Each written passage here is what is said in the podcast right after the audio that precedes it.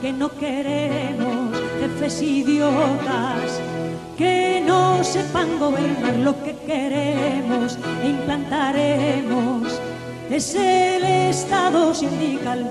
Yo he dicho infinitas veces que estábamos en contra de toda política internacional imperialista. Por eso, los hombres honrados de todos los pueblos se suman a nuestra tercera posición. ¿Cómo renunciar a nuestra grandeza? ¿Por qué sepultarnos en un mundo de inmundicias, en un mundo de codicias materiales, en un mundo de sobornos, en un mundo de esclavos? ¿Por qué no se levanta ese pueblo a la grandeza que le llamó el padre la patria? ¿Qué tal? Muy buenas tardes, o muy buenos días, o muy buenas noches, dependiendo de dónde nos escuchan y en qué momento. Esta es una de más Cholocas aquí por YouTube. Eh, bueno, en esta oportunidad vamos a conversar sobre lo que es a profundidad el cyberpunk, el steampunk, ¿no? Y este, cosas post-apocalípticas y todo esto. Entonces, eh, en esta oportunidad está volviendo eh, el invitado que tuvimos para conversar sobre nacional anarquismo, David Landot, aquí desde, desde Ecuador. ¿Cómo estás, David? Hola, ¿cómo estás? ¿Qué tal? ¿Cómo estás, Alejandro? Un gusto de nuevo estar aquí conversando con vosotros. Sí, eh, para el chat, si, si se dan cuenta que Lizardi no está, es porque está enfermo ahorita. Entonces me dice, no puedo, literalmente no tengo voz. Y, ah, bueno, en fin, ¿no? Este, le, le, pasó factura de estar pisteando eh, de madrugada. Pero, pero bueno, en fin, ¿no? Eh, eso no quiere decir que nosotros no, no podamos continuar. Pero bueno, en fin. Este, bueno, David, ¿cómo, cómo han estado las cosas eh, por, allá, por tu zona? Bueno, pues como ya te contaba, estamos aquí en una situación completamente cyberpunk, de nuevo, con la destrucción última del Estado, de los servicios básicos, de nuevo, pues con, eh, con toque de queda, disturbios en las calles, un panorama verdaderamente pues apocalíptico. Podemos, pues apocalíptico, cyberpunk, así que yo creo que también es una muy buena oportunidad para hablar de todos estos eh, tópicos de, la ciencia ficción, cosas que, bueno, que partieron de la ciencia ficción, pero que cada vez eh, son más cercanas a una realidad eh, cotidiana nuestra. Sí, es interesante ver cómo, por ejemplo, todas, todas estas cosas que nosotros creíamos que no iban a pasar empezaron, empezaron a ocurrir una tras otra con los distintos cambios que hemos tenido de, eh, cambios de paradigmas, pero también cambios este, en la tecnología, cambios eh, sociales, y así como por ejemplo muchos veían en 1984, ¿no? Este, la distopía eh, fascista comunista, ¿no? Este, el totalitarismo máximo, no sé qué, y bueno, al final se cayó la, Unión Soviética y, y, lo, y, lo, y lo que vemos reflejado ahí de una manera más encaletada es este, lo que estamos viviendo nosotros en, en este en Occidente y su periferia, pues, ¿no? Sí, real, eh, realmente, pues para eso lo que fue la primera jornada ¿no? del cyberpunk, sobre todo pues de las novelas de, del escritor canadiense William Gibson, es que fueron eh, verdaderamente preclaras en el sentido que mientras, pues, por ejemplo, ¿no? que hablamos del posapocalíptico o de otros tipos de géneros eh, que eran muy producto de la Guerra Fría y que eh, veían eh, el peligro en un enfrentamiento, en una guerra destructiva, una guerra nuclear entre estos, entre estos bloques geopolíticos, que era la Unión Soviética y el capitalismo, pues por ejemplo William Gibson en sus novelas, sus primeros autores de cyberpunk, se dan cuenta que no es tal, que el peligro no es un enfrentamiento con el comunismo, no es un enfrentamiento entre bloques, sino más bien es la hegemonía de un sistema único, un sistema capitalista o postcapitalista que mm, trasciende de sus marcos estatales, de sus marcos nacionales y poco a poco se va construyendo como una forma de globalización de sistema mundo que a través pues, de las corporaciones y de empresas transnacionales logra un control absoluto ¿no? sobre la economía y somete eh, progresivamente a los estados, a los dictados de estos. es un tópico prácticamente dentro del, cyberpunk, que yo creo que en casi todas las películas cyberpunk, ¿no? Siempre en las introducciones siempre hablan de eso, de un mundo futuro donde todos los gobiernan las corporaciones. Los estados como tal no existen, no existen solamente de una forma nominal. Quien verdaderamente gobiernan son estas eh, grandes corporaciones capitalistas y estas son realmente las que imponen las políticas en los estados donde tienen su marco. quiere decir que, pues, por ejemplo, eh, cuestiones como las leyes laborales, ¿no? los derechos laborales, que eso es algo que antiguamente era gestionado por los estados, cada estado pues, tiene sus eh, leyes en materia laboral, en este mundo cyberpunk desaparecen. Son las empresas las que ponen las condiciones y eh, para poder eh, para que puedan llegar a los estados, pues ellos imponen cuáles son las formas de producir y la gente pues obviamente tiene que someterse a ellas. De hecho, realmente este modelo eh, corporativo casi es una forma, si tú te das cuenta, una especie de neofeudalismo, en el sentido de que estamos hablando de estas corporaciones como unas entidades económicas eh, totalmente independientes, sin, carentes del sometimiento a cualquier eh, digamos, eh, cualquier eh, control ¿no? externo fuera de las mismas, entonces funcionan de una especie de una suerte como de, feudos, ¿no? como un neofeudalismo. De hecho, hay que tener en cuenta que, por ejemplo, pues William Gibson, cuando plantea toda esta teoría de las corporaciones, no utiliza el término corporación, sino que utiliza un término japonés que es Saibatsu, ¿no? Imagino que, que tú conoces perfectamente lo que es. Saibatsu, pues es un, es una figura que nace en Japón eh, después de la revolución Meiji, ¿no? que ya sabes que es la modernización forzada de Japón. ¿Qué es lo que ocurre durante este proceso de la revolución Meiji? ¿no? La revolución Meiji-Meiji significa la revolución de las luces. ¿no? Eh, lo que hacen es por decreto imperial que eh, se cambia el sistema tradicional de, de los shogunes, de los daimyos, ¿no? el sistema feudal del mundo de los samuráis, y entonces los que eran antiguos señores de la guerra, dueños de castillos, pasan a ser empresarios. Y los antiguos siervos de esos castillos pues pasan a ser los que eh, los trabajadores de la empresa ¿no? o sea en el fondo pues si te das cuenta es una síntesis entre el capitalismo ¿no? y el feudalismo entonces cuando William Gibson habla de esto utiliza esa idea de los saibatsu planteando pues estas grandes corporaciones ya mundiales ya no son solamente japonesas ya son eh, transnacionales pues funcionan eh, de esa forma funcionan eh, como eh, feudos y entidades económicas independientes y supremas.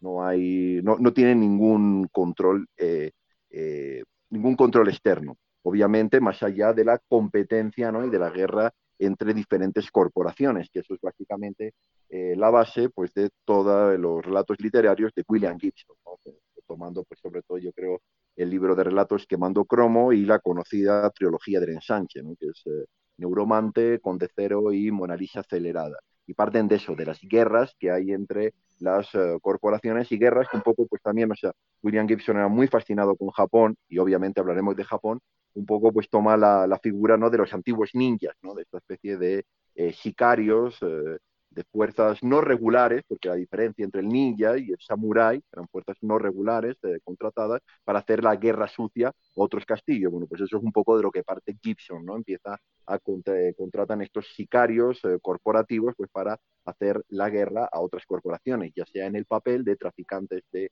información, la novela lo llaman los cowboys, o directamente pues de asesinos. De hecho, pues también en la novela aparecen un poco eh, un poco pues toda esta fascinación del Japón pop, directamente hay ninjas, ¿no? Ninjas eh, tecnológicos, eh, ninjas con implantes, ninjas que son realmente sintéticos, ¿no? Eh, gente cultivada en, en probetas pues, para, para, que no tengan, para que no tengan ningún lazo ¿no? de lealtad más allá a, los propios patrones que los contratan, los propios señores corporativos que los utilizan en el contexto de, estas tierras.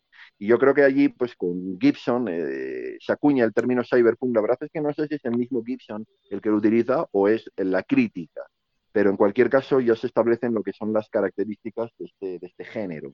Que es, eh, los ingleses eh, utilizan el término que dicen high-tech, low-life, que quiere decir es un, mundo con un alto desarrollo tecnológico, por esta parte cyber, porque existe el ciberespacio, porque existen eh, los implantes, los, implantes cibernéticos, porque existen, bueno, pues eso, sintéticos, androides, ¿no? hay un grado de tecnología, un grado de desarrollo tecnológico muy amplio, pero este desarrollo tecnológico no va ligado a un avance en la sociedad.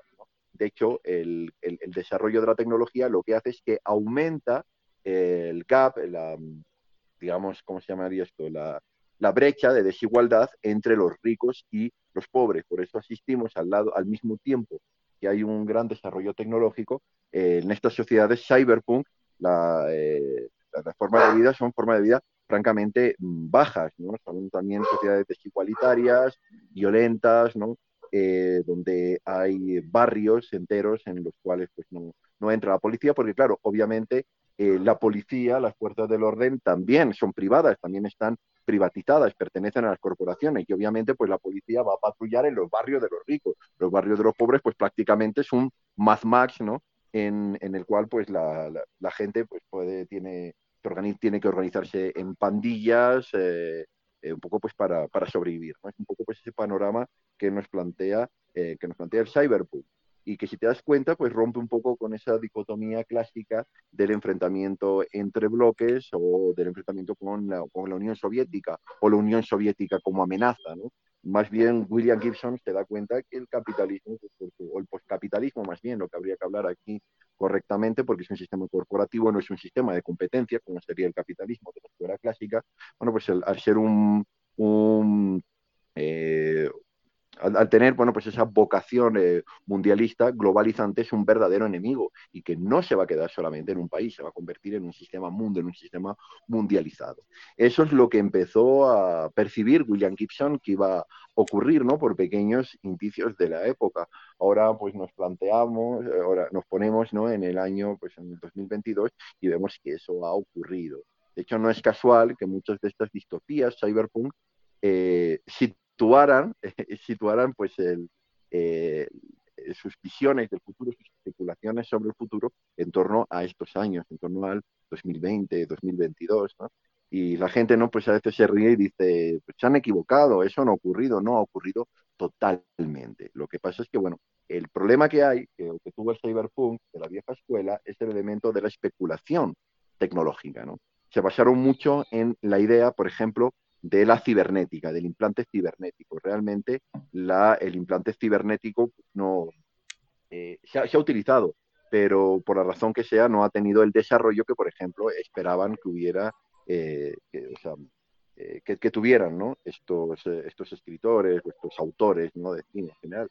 Pero, por ejemplo, si nosotros asistimos eh, al desarrollo de la ingeniería genética, de la manipulación genética, está, está alcanzando unas cuotas de desarrollo increíbles. Por eso incluso hay algunos autores que en vez de hablar del cyberpunk hablan del ribopunk, ¿no? porque no es la cibernética la tecnología del futuro, sino más bien la manipulación genética. Pero si, por ejemplo, nosotros lo que nos fijamos es en, el, en la superestructura, utilizando el término marxista, en la superestructura social que esta gente estaba eh, planteando, en la que estaba pensando, pues creo que las predicciones que pudieron hacer al respecto no están en absoluto desencaminadas. Sí, es una locura y bueno, este, algo importante que quería mencionar es, este, bueno, me están diciendo que esa es la utopía que querían los libertarios, ¿no? Que me decían que el mercado se, regulaba solo y que, y que el Estado no tenía que interferir. Bueno, pues, ¿no? Ahí, eh, en el cyberpunk vemos, ¿no? Este, cuáles podrían ser los, los resultados más probables de eso, a diferencia de lo que ellos creían. Absoluta, absolutamente. De hecho, bueno, pues si nosotros eh, atendemos a lo que se llama la teoría del aceleracionismo, que digamos que es la aplicación eh, política del cyberpunk, eh, sobre todo pues está dividido en dos corrientes, el aceleracionismo de izquierdas y el aceleracionismo de derechas. El de izquierdas encarnado por la figura de Mark Fisher con, con, la teoría de velocidad de escape y en el de derechas con Nick Land. ¿no? Nick Land pues es claramente un declarado un libertario, declarado Don't Threat of Me, y él ve pues en este tipo ¿no? de, de sociedades donde la economía es una entidad en sí mismo que no tiene ningún freno más allá que las propias leyes del mercado, pues ven, en el fondo ven una, una utopía en ello. Realmente hay una cosa interesante porque yo creo, no pienso, o sea, no, no sé, a lo mejor alguien está de acuerdo conmigo, pero cuando él escribió este tipo de, predicciones, eh, William, William Gibson, que obviamente Nicklán lo cita, o sea, él, todas, él, eh, él venía, él venía del, eh, del, marxismo cultural, pero cuando topó con las obras ¿no? de, de, William Gibson, pues él cambió totalmente su visión, entonces dedicó un poco pues a el, establecer pues un, un análisis eh, desde la óptica ¿no? Eh, marxista cultural, no marxista político, porque como digo, es un autor de derechas, un autor eh, pro-capitalista, pro hacer pues un análisis ¿no? de, de, esas tendencias ¿no? de la economía en el futuro. Entonces, pero tomó como base a William Gibson y yo en lo personal creo que hay un pequeño error, ya que William Gibson, yo estoy, o sea, vamos, estoy convencido, si uno lee las novelas, el tono que él hace de eso es una crítica, o sea, él realmente ve con horror ese tipo de eh, eh, mundo corporativo postcapitalista, mientras que, mm, el cual, pues eh, paradójicamente, Nick Lamp ¿no? se, se dedica a exaltar.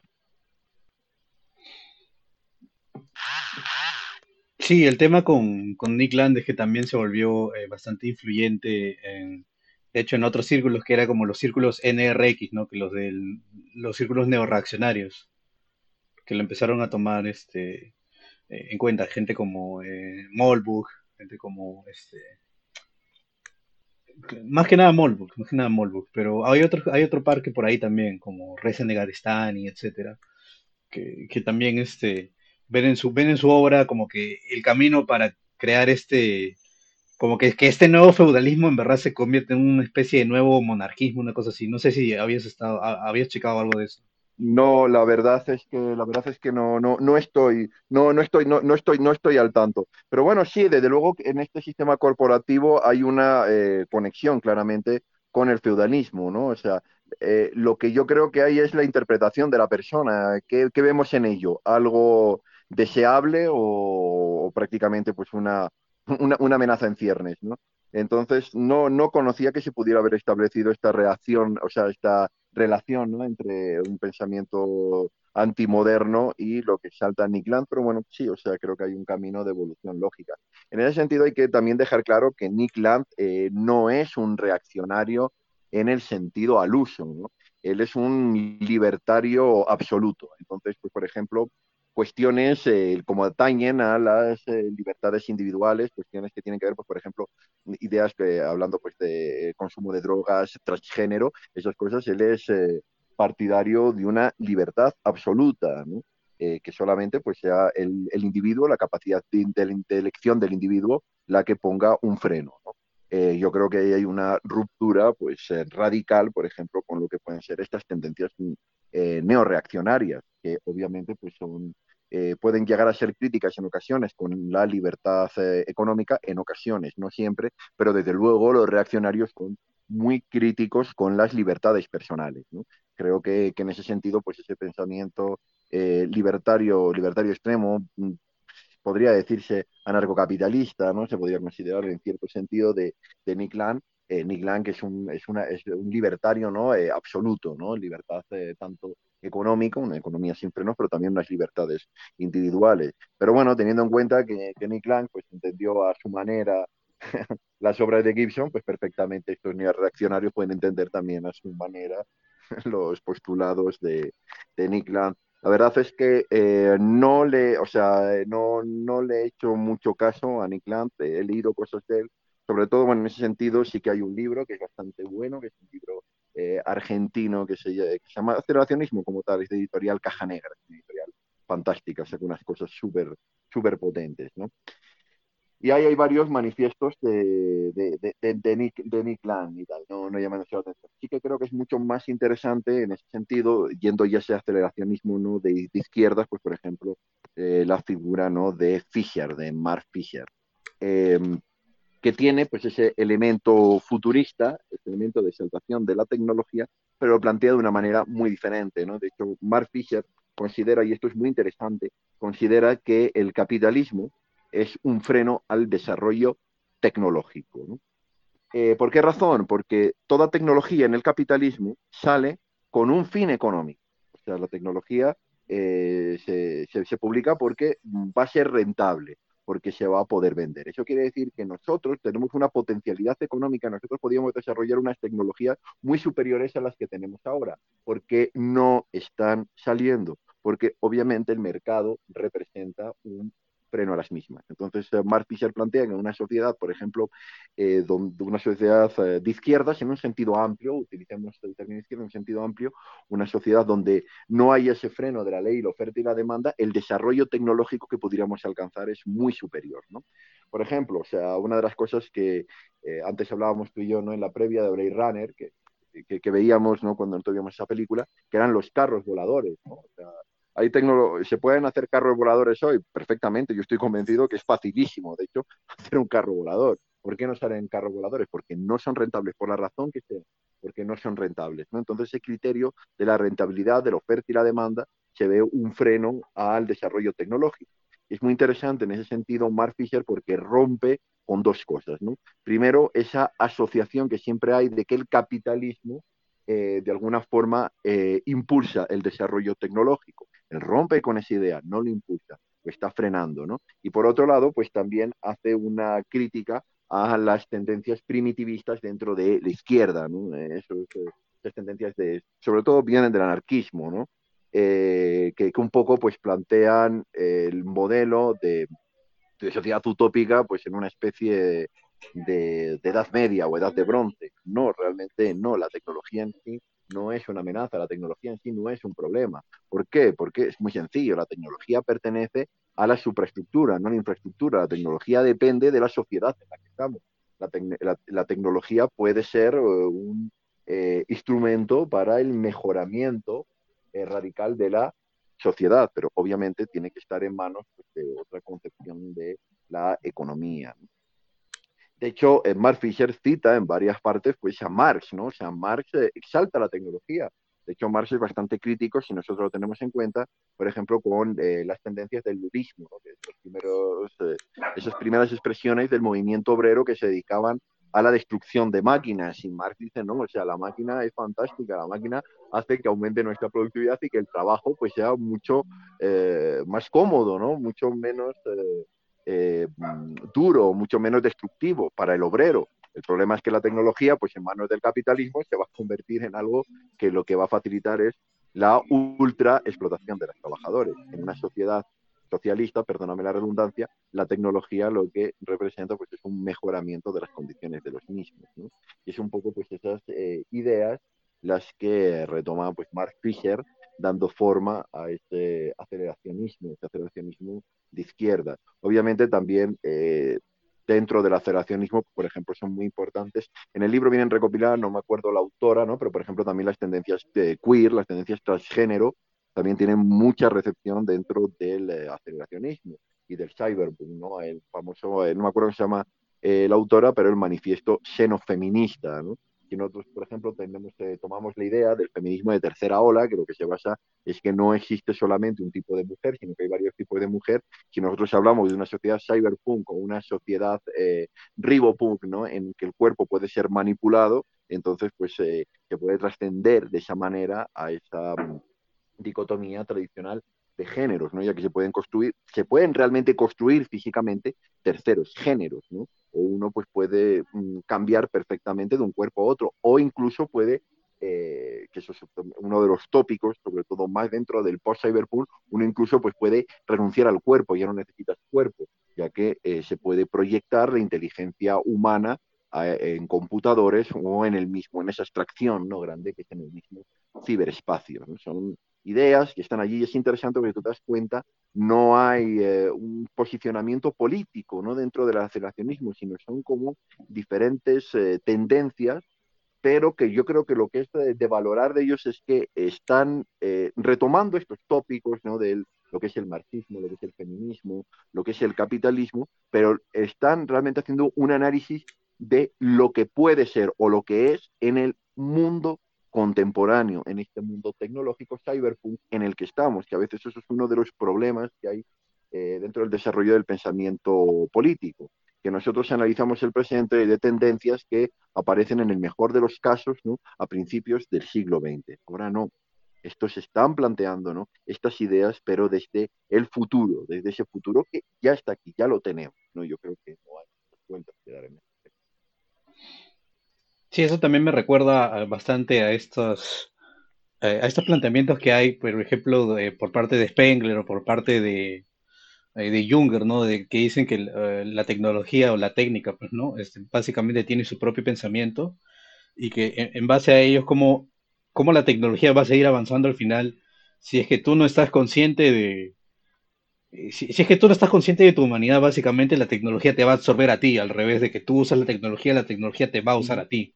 Entonces, yo también veo eso eh, también, también veo como que, que, esa crítica, o sea, en el lado de Cyberpunk, o sea, le da, sin que ellos citen al Cyberpunk, o sea, les dan, les dan el, les están dando la razón a ellos, ¿no? Que si, si tú estás, este, completamente, y, eso, y también, ahí también entra el tema del capitalismo, ¿no? Porque el capitalismo también te, te vuelve, eh, te aliena respecto de, tu identidad, de tu, de tu incluso de tu humanidad, pues, ¿no? Te conviertes en una, en un engranaje más, en una unidad económica, en vez de convertirte en un, en vez de que, seas un ser humano, ¿no? Algo que trasciende. Eh, o algo más completo, por así decirlo. Entonces, eh, de, hecho, es, de hecho, eso, el cyberpunk es este, eh, le, da validez a todo lo, todo lo que ellos están diciendo. Solamente que el tema con el cyberpunk es que no se limita a decir simplemente que, eso está mal y todo eso, sino que también hay una potencialidad allí adentro. Eh, a pesar de la distopía, ¿no? Y esto es lo que me parece interesante porque me recuerda a, a, Guillaume Fayet, pues, ¿no? A Guillaume Fay, de, la nueva derecha francesa, que habla del arqueofuturismo, ¿no? Decir que, por ejemplo, puedes evitar eso si es que tú tienes como que fundación, una fundación, una, unas raíces bien, estás fuertemente arraigado en todos tus valores tradicionales. Y entonces la tecnología se convierte simplemente en una herramienta más, no en una expresión más de, de ¿cómo se llama este? De, de la sociedad que tú, tú, estás, que tú estás creando, ¿no? Y eso es básicamente también lo que estaba diciendo Marx ahí, ¿no? De que, de que justamente porque tú vives en una sociedad capitalista es que, es que la tecnología ahí es, es una mierda y te va a absorber. Pero si es que tú estás viviendo en una sociedad socialista, eh, la tecnología no va a ser para eso, va a ser otra cosa, va a ser para otra cosa, va a ser simplemente para alienar la carga de, la, la, carga de laburo que puedes tener o algo así, ¿no? Como básicamente también un poco de eso me trae, trae a mi mente esto, lo que era el cosmismo ruso, que, es una, que es una especie, es una especie de arqueofuturismo, ¿no? Por, y, es en un, en un, justamente en una sociedad socialista, que era la, Unión Soviética. O sea, es que realmente, realmente, o sea, nosotros tenemos que entender que el constructivismo, o sea, el término de arqueofuturismo, ¿no? Que sí, con que se le debe a Guillem Falle, bueno, pues es una construcción muy posterior, ¿no? Y que un poco, pues yo creo que es eh, una forma que él desarrolló, ¿no? De dar eh, justificación a sus propias, a sus propias ideas. En cualquier caso, si nosotros hablamos del mundo ruso, del mundo ruso, entonces tenemos que tener en cuenta que el mundo ruso, el constructivismo ruso, realmente es futurismo, ¿no? O sea, que es una tendencia que ya sabes que nace en, eh, nace en Italia, ¿no? Y que eh, el futurismo, la importancia que tiene el futurismo, es, eh, es el primer movimiento dentro del arte, de la literatura, ¿no? que es consciente del mundo moderno, es consciente de que el mundo ya ha cambiado. Estamos, tú fíjate lo que estamos hablando, es principio del siglo XX. Date cuenta el salto radical que hay del 19 al 20. Luego hablamos de lo que es el 20 al 21, que es lo que nosotros nos estamos dando cuenta, que ese salto que se dieron cuenta los futuristas italianos, eh, se dieron cuenta de que el mundo había cambiado de una manera tan radical que no nos habíamos dado cuenta, ahora es todavía mucho mayor. Lo que pasa es que a veces pues no, no, no somos conscientes de ello o a veces incluso eh, nos atrincheramos en una cierta mm, eh, actitud antimoderna o reaccionaria, podemos decir, ¿no? De que saltamos los tiempos en el que nosotros vivimos, ¿no? Es que nosotros antes hacíamos así las cosas y ese mundo era mejor. Bueno, no sabemos si es mejor o es peor. El caso es que el mundo ha cambiado. Los futuristas eh, italianos fueron los primeros que se dieron cuenta de eso, de ese cambio que eh, se estaba dando en el mundo. y ellos, pues, consideran, empiezan a darse cuenta que el arte, ¿no? que, que el arte pues eh, debería dejar de ser un arte arqueolocrático, un arte que se dedica a, eh, a, la, representación, a los tópicos estéticos o, artísticos del 19 o del mundo pasado y que tiene que centrarse en ese mundo moderno que está despegando. En ese sentido, ese futurismo es clave para el desarrollo de las eh, vanguardias rusas. De hecho, las génesis del, eh, la génesis de, lo que tú llamas del constructivismo ruso es en los movimientos, llaman los movimientos cubofuturistas o movimientos rayonistas eh, rusos, los cuales toman claramente todos los discursos del futurismo, menos uno que sabes perfectamente cuál es, ya que el futurismo, el futurismo italiano, tiene esa vinculación ¿no? Al fascismo, mientras que obviamente los futuristas rusos, ¿no? que luego serán pues, los positivistas, suprematistas, etcétera, toman esa idea ¿no? del futurismo, del culto al progreso, ¿no? el progresismo, creo que podemos decir en un sentido pues, no, eh, no distorsionado, no malentendido, como se hace ahora, no ese culto hacia el progreso, hacia el futuro, pero eh, elimina un poco pues, esa parte eh, fascista y sobre todo creo que lo más importante, en el, más que fíjate que en que en el fascismo, aunque sí que se utilizó el término fascista, pero yo creo que sobre todo los italianos los que plantean es una suerte de darwinismo social, ¿no? Porque ellos de lo que hablan sobre todo es de que, o sea, claro, el mundo nuevo tiene un nuevo tipo de hombre, ¿no? El mundo nuevo es el mundo de la tecnología, de la fuerza, el nuevo hombre es el hombre fuerte, es el conquistador. Entonces, por eso hay estas exaltaciones al militarismo, al totalitarismo, pero lo, dicen claramente. Hay una parte en que lo dice Marinetti, que dice nosotros glorificamos la guerra única higiene del mundo. O sea, lo que ellos están pensando es que estos movimientos, la guerra, el fascismo, lo que va a hacer es, digamos, una especie de limpieza. Va a acabar con todos los resquicios del mundo antiguo, esos van a desaparecer, cosas, pues esos valores cristianos de la piedad, eh, todo eso va a desaparecer, eso va a hacer este pedazo y de ahí va a emergir un nuevo tipo ¿no? Eh, de sociedad. Ese elemento en los rusos, pues obviamente no están. Más bien entienden y, y toman esa visión eh, primigenio, primitiva de Marx sobre la tecnología, ¿no? y más bien entienden de la importancia de construir una vanguardia obrera, una vanguardia de un socialismo real, pero que como tal tenga sus ojos puestos en el futuro. ¿no? Y hay que tener en cuenta eso, que eh, el, régimen soviético tomó esas ideas verdaderamente del futurismo, porque ¿qué es lo primero que, que de hecho, lo, primero que hizo el régimen socialista?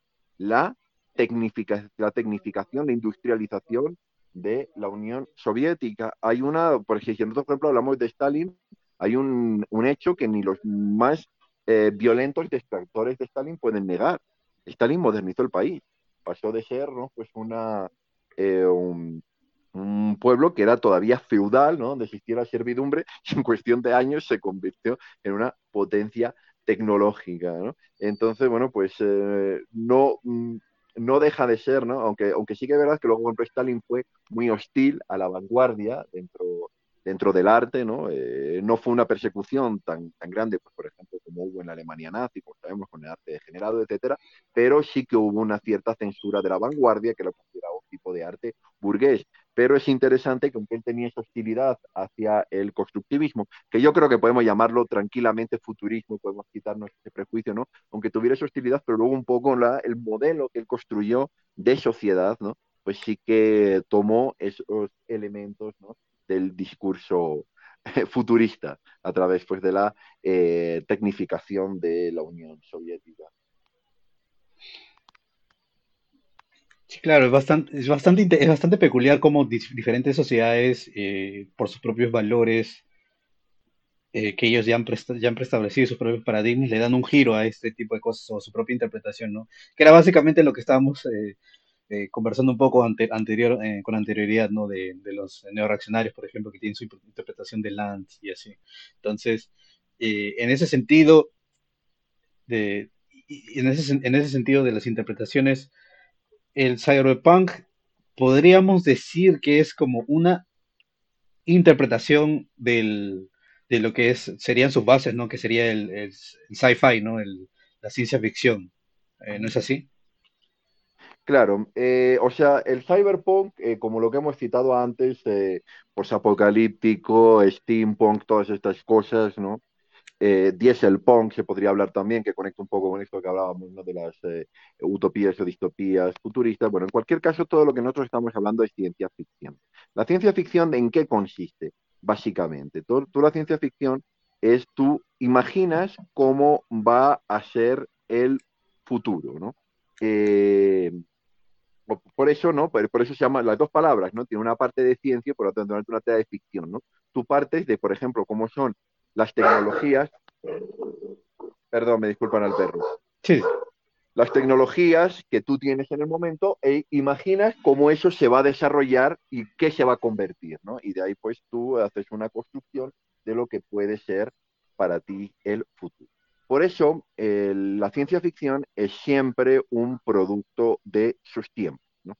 Eh, el posapocalíptico, que, que, bueno, que, evidentemente está su, su génesis, ¿no? La tiene en el, en el libro de Soy leyenda, no me acuerdo cómo se llama el autor, pero que luego tuvo una adaptación cinematográfica excelente con Charles Heston, que es El hombre omega, ¿no? Son las primeros, eh, eh, por ejemplo, pues las, las primeras eh, fantasías que hubo de carácter eh, posapocalíptico. Pero, por ejemplo, antes lo hablábamos tú y yo, en el posapocalíptico, eh, creo que todos hemos conocido el género posapocalíptico gracias a eh, Mad Max, ¿no? Mad Max es un producto de sus tiempos. ¿Por qué razón? Volvemos al inicio. Había dos bloques enfrentados, dos bloques con, eh, armas nucleares. En un momento dado, pues puede estallar una guerra y mm, pues eso lleva a la aniquilación de la tecnología y el surgimiento de un nuevo barbarismo. ¿no? Ese es el, ese es el pero es un producto de los tiempos, el posapocalíptico, lo piensan, ¿por qué? Porque existe esa realidad, ¿no?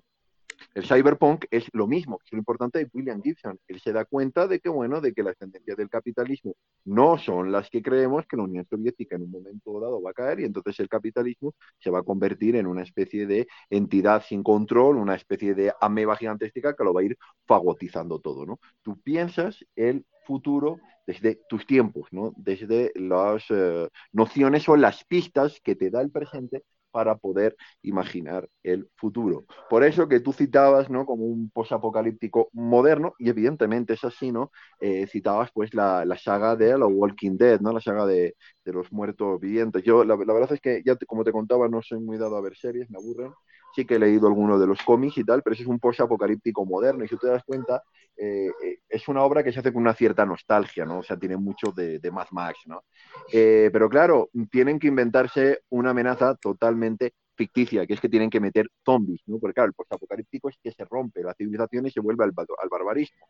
Cuando hablamos de dos bloques eh, apuntándose mutuamente con armas nucleares es muy fácil eh, imaginar ese colapso de la civilización pero cuando eso no está, pues hay que sacarse un elemento eh, tan, pienso yo, traído de los pelos, ¿no? que es, por ejemplo, pues la aparición zombie. De hecho, casi todos los posapocalípticos modernos tienen este elemento que son los zombies, mientras que los posapocalípticos antiguos, no partiendo del mismo Yo Soy Leyenda, del mismo Omega Man, siempre tienen esta idea ¿no? de, que la amenaza no son los zombies, es la amenaza que está la guerra. ¿no? ¿Por qué? Por eso, es ciencia ficción. Nosotros estamos eh, pensando en el futuro con lo que tenemos eh, de, delante. Creo que eso es muy inter yo creo que eso es importante, que es diferenciar siempre, por ejemplo, lo que es la eh, ciencia ficción, que a veces se confunde, ¿no? Del space opera, ¿no? Porque, bueno, yo habitualmente soy fanático de la ciencia ficción, siempre hay mucha gente que, que, me señala, ¿no? Pues, no, ¿te, ¿te, gusta Star Wars? No, realmente no me gusta Star Wars, ¿no? Star Wars no es ciencia ficción, Star Wars es un space opera, es algo totalmente diferente. Si tú te das cuenta, la historia... Eh, perdón, el, el, perro se ha puesto justo afuera. la historia de Star Wars, pues, o sea, es un western o una historia de caballero, de samurái, lo que quiera, pero simplemente situados en el futuro. No hay ese elemento especulativo, no se piensa cómo va a ser el futuro. Tú tienes unas naves, ¿no? Pues, por ejemplo, en Star Wars, unas naves que, que vuelan y que de repente hacen una cosa, ¿no? De que hacen el salto al hiperespacio, ¿no? ¿Qué es el hiperespacio? ¿Cómo se da el salto al hiperespacio? No sabes, está igual, no, no hay que preocuparte por cómo funcionan las naves. Lo importante no es cómo funcionan las naves, lo importante es que hay guerreros, hay princesas, hay villanos, etcétera. O sea, es realmente un folletín, pero situado en el, en el espacio, ¿no? Totalmente diferente. la ciencia ficción sí que tiene que tener siempre ese elemento. Obviamente hay lo que se llama la ciencia ficción, la ciencia ficción dura, ¿no? Arthur C. Clarke o, el mismo Asimov, que, que se centran mucho ¿no? en el elemento científico, ¿no? O sea, porque la mayoría de ellos eran científicos de profesión, entonces justifican demasiado dentro de, eh, dentro desde el punto de vista científico, ¿no? Eh, el futuro, ¿no? Eh, hablan mucho pues, de esa ciencia ficción, de esa ciencia especulativa. Pero si no hay eso, ¿no? Si no hay esas fuertes nociones científicas, que obviamente pues no, no lo podemos tener todo, puede tener Clark, Asimov los Strugatsky. La mayoría de la gente no tiene, pero sí que tiene que tener, yo creo que ese elemento de especulación y de reflexión sobre la sociedad. Eso es muy importante. Entonces, aunque no pienses en el desarrollo de la tecnología, como es la ciencia ficción dura, la ciencia ficción original, pero sí que creo que tienes que hacer un tipo de análisis ¿no? de la sociedad, de pensar en sociedad, de pensar en relaciones humanas. ¿no?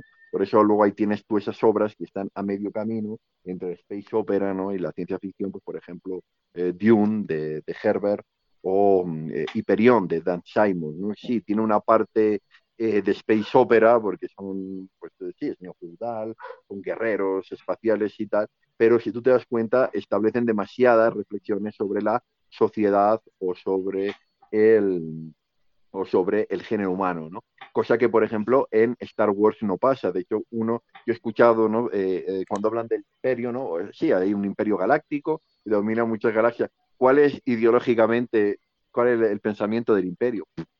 No sabes. De hecho, yo he visto análisis que acusan al imperio, acusan entre comillas porque no existe, al imperio galáctico, gente que lo acusa de fascista y gente que lo acusa de comunista, ¿no? Hay textos justificando de que es un régimen comunista y de otros que es un régimen imperialista. Pues no se sabe, pero imperialista, fascista, no se sabe por qué razón, porque no hay un interés en una construcción ¿no? de esa sociedad, simplemente hay que poner pues un enemigo, pues es el imperio. Eso yo creo que es una diferencia que hay que establecer clara. Son cosas diferentes y ojo que yo considero que hay también hay óperas espaciales, por ejemplo eh, em, Flash Gordon, Barbarella, hablando del mundo del cine, que me parecen fantásticas, me encantan, me parecen obras maestras. Star Wars no tanto, pero es un género diferente, no es ciencia ficción. El que una cosa esté ambientada en el espacio no es necesariamente ciencia ficción, y de hecho mucha ciencia ficción no está ni siquiera ambientada en el espacio.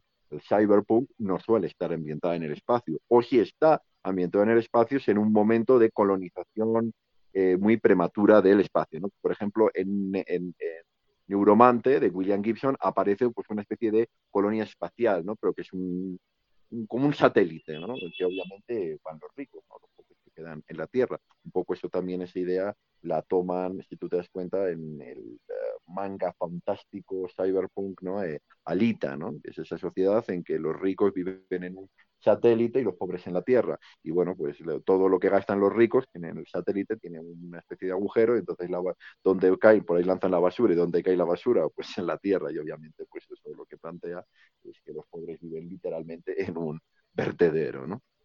Esos elementos creo que tienen que estar siempre presentes en la ciencia ficción. Tiene que haber una parte, pues, eh, de reflexión. Y de hecho, tiene, de hecho, yo creo que la ciencia ficción, por su naturaleza, es política. ¿no? O sea, no es un simple entretenimiento. Puede ser entretenida.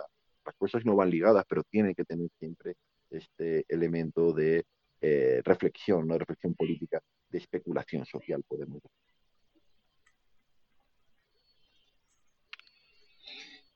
Sí, sí, claro, porque eh, de hecho, de hecho, este, algo que, que ahorita acabo de recordar es que, por ejemplo, hay, eh, como mencionabas, Alita, eh, Alita Battle Angel, claro que es, está, está ahorita también están sacando su, sacaron su live action, creo, eh, de Hollywood también.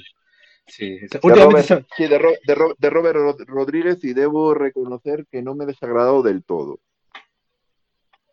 Sí, sí, sí, sí, sí, sí, fue, fue entretenido, fue entretenido verlo. Pero es también porque, o sea, últimamente, eh, justamente este lado de Occidente empezó a tener más eh, interés por todas estas, por todas estas obras, ¿no? Ahí lo vemos con el, lo de Alita, o que ahora están invirtiendo, pues, ¿no? En, ah, invirtieron en sacar una serie, eh, en sacar una serie CGI de, Netflix invirtió en para hacer una serie CGI de la gente Cobra, la gente espacial Cobra. Que es un, es un space opera también. Sí, sí, Un pero space, un space opera, un space opera puro y duro, ¿no? O sea, si te das sí. cuenta, pues eso es un, un héroe, un héroe espacial, además un héroe picha brava, ¿no? Y que se dedica pues a pelear y a hacer sus correrías sexuales. Lo que pasa es que en vez de hacerlas en Tokio, lo hacen en el espacio, ¿no? Y tienes naves, láseres, pero no tienes claro de dónde ha salido nunca. Ojo que, como digo, ese, el agente especial Cobra es una, es un excelente space opera, porque el space opera, la base que tiene que tener es que el space opera es que tiene que ser entretenido. El space opera es un género pool y el pool tiene que ser entretenido.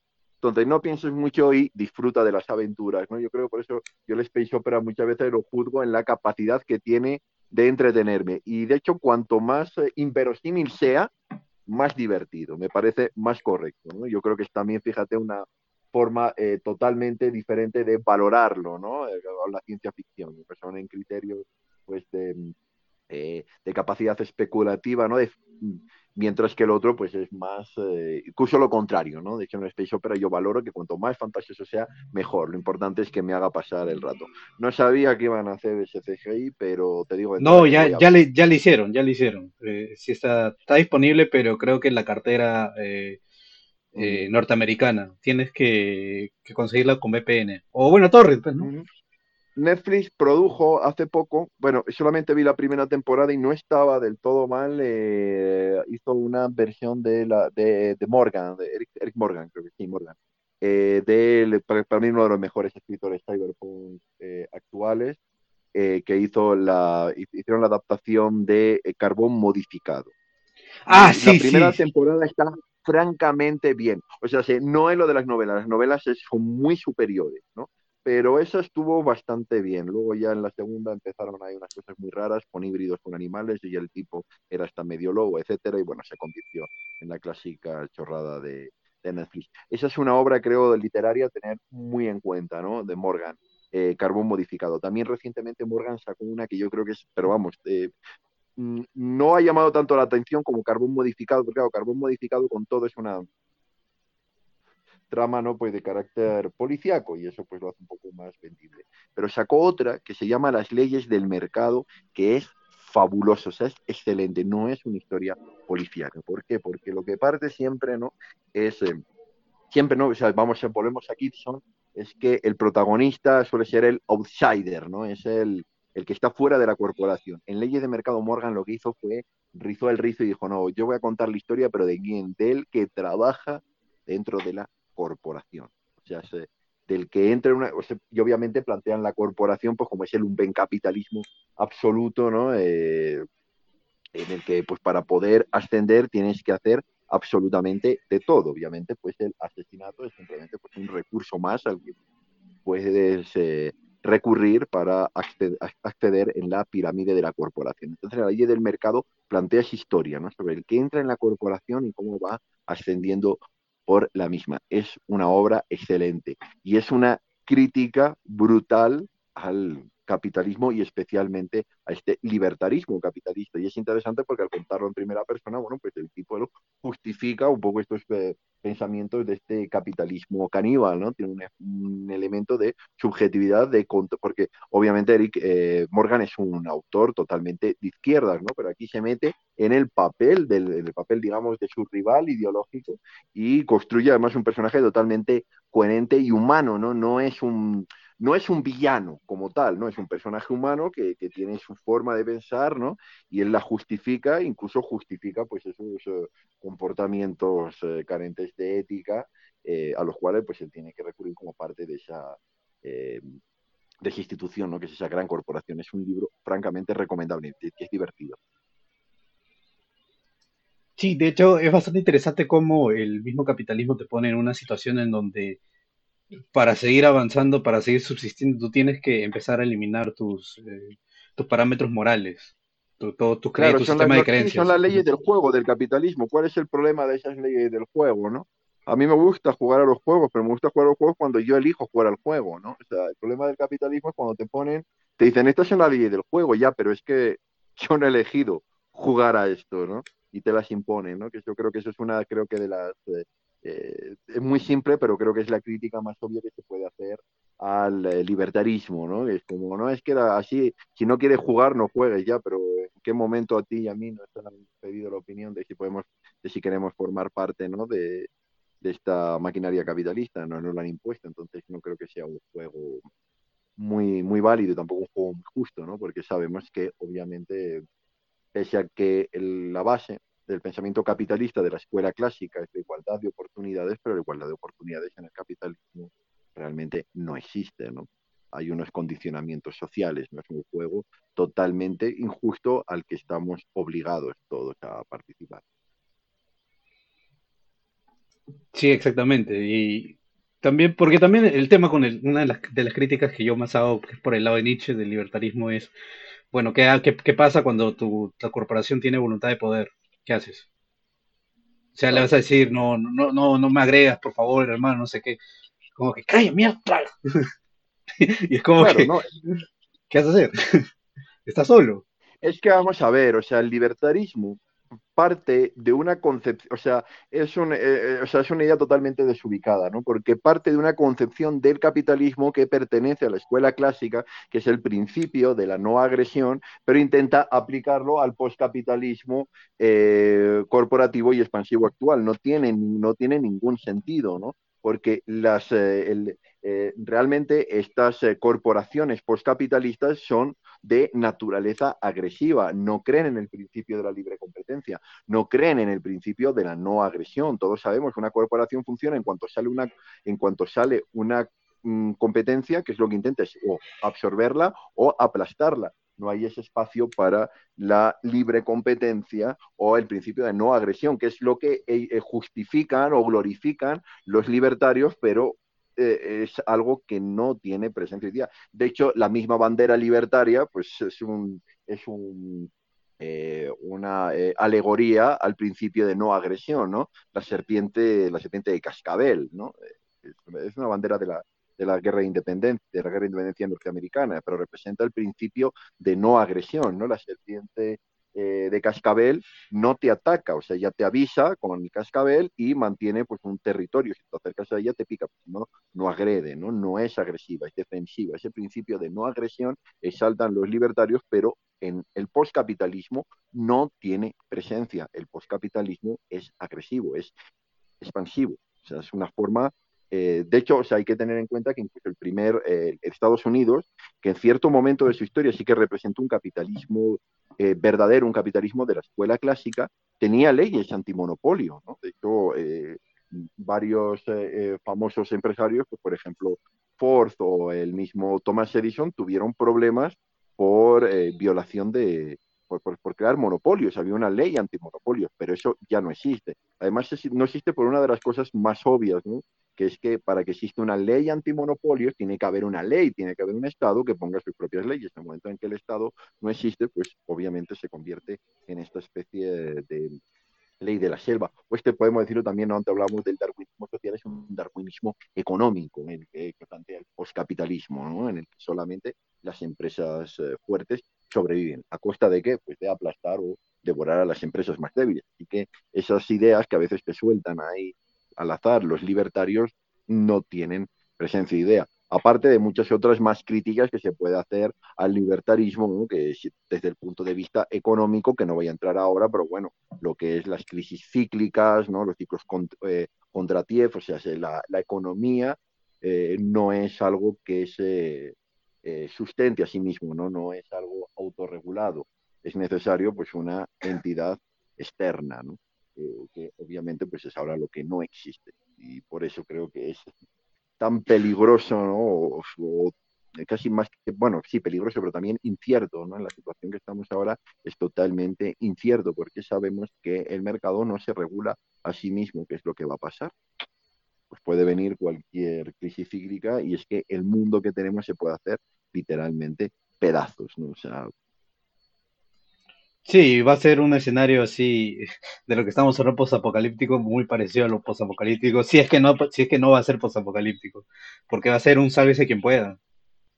Sí, sálvese quien pueda y obviamente se van a salvar los ricos, ¿no? Se van a salvar pues, las corporaciones y el, claro, y el resto pues va a ser pues ese, esa especie de salvaje oeste de ley de la selva, ¿no? Que, que, que se plantearon muchas obras del cyberpunk. Creo que una de las que mejor, eh, hablando ya de cine, ¿no? Dentro del cyberpunk, de las que mejor planteó esta, esta situación fue Robocop. Robocop es excelente, o sea, porque si tú te das, más allá, ¿no? De, que, de lo que luego se convirtió Robocop, que es que hicieron una serie animada para niños, ¿no? Y apareció como un personaje amable, ¿no? O sea, Robocop las dos primeras Robocop son francamente oscuras, pero la primera de todas, de hecho, parte todo el problema, hay una huelga de policías. ¿Por qué razón? Porque la policía la, van a eliminar, la policía de qué ciudad es, de Detroit, ¿no? Sí, Detroit. Va a desaparecer la policía de Detroit, ¿por qué? Porque van a dar unas concesiones a una empresa de seguridad privada, controlada por una eh, corporación. O sea, estamos hablando de la privatización de las fuerzas del orden, de las fuerzas militares, ¿no? Que eso es algo que si nosotros, por ejemplo, eh, asistimos en la actualidad, pues, eh, se me ocurre en el caso de Colombia, eh, Colombia ya hace mucho tiempo es una guerra que está totalmente privatizada. Son empresas de, abro comillas, empresas de seguridad porque realmente lo que son son cuerpos de mercenarios, ¿no? Se llaman empresas de seguridad. Estamos asistiendo a la privatización de la guerra y posteriormente vendrá la privatización de los cuerpos de seguridad. Y eso pues implicará que bueno pues que actuarán cuando les interese o con los que le interese no sí sí tiene también lo que puede representar eso pues para el, el atropello intrínseco que eso va a ser para los eh, movimientos sociales en una, eh, cuando existe unos cuando existe pues una justicia privada y unos eh, cuerpos policiales privados pues ¿Quién va a escuchar las reivindicaciones del pueblo? Pues obviamente nadie. ¿Por qué? Porque la justicia está privatizada, pertenece a los que mandan.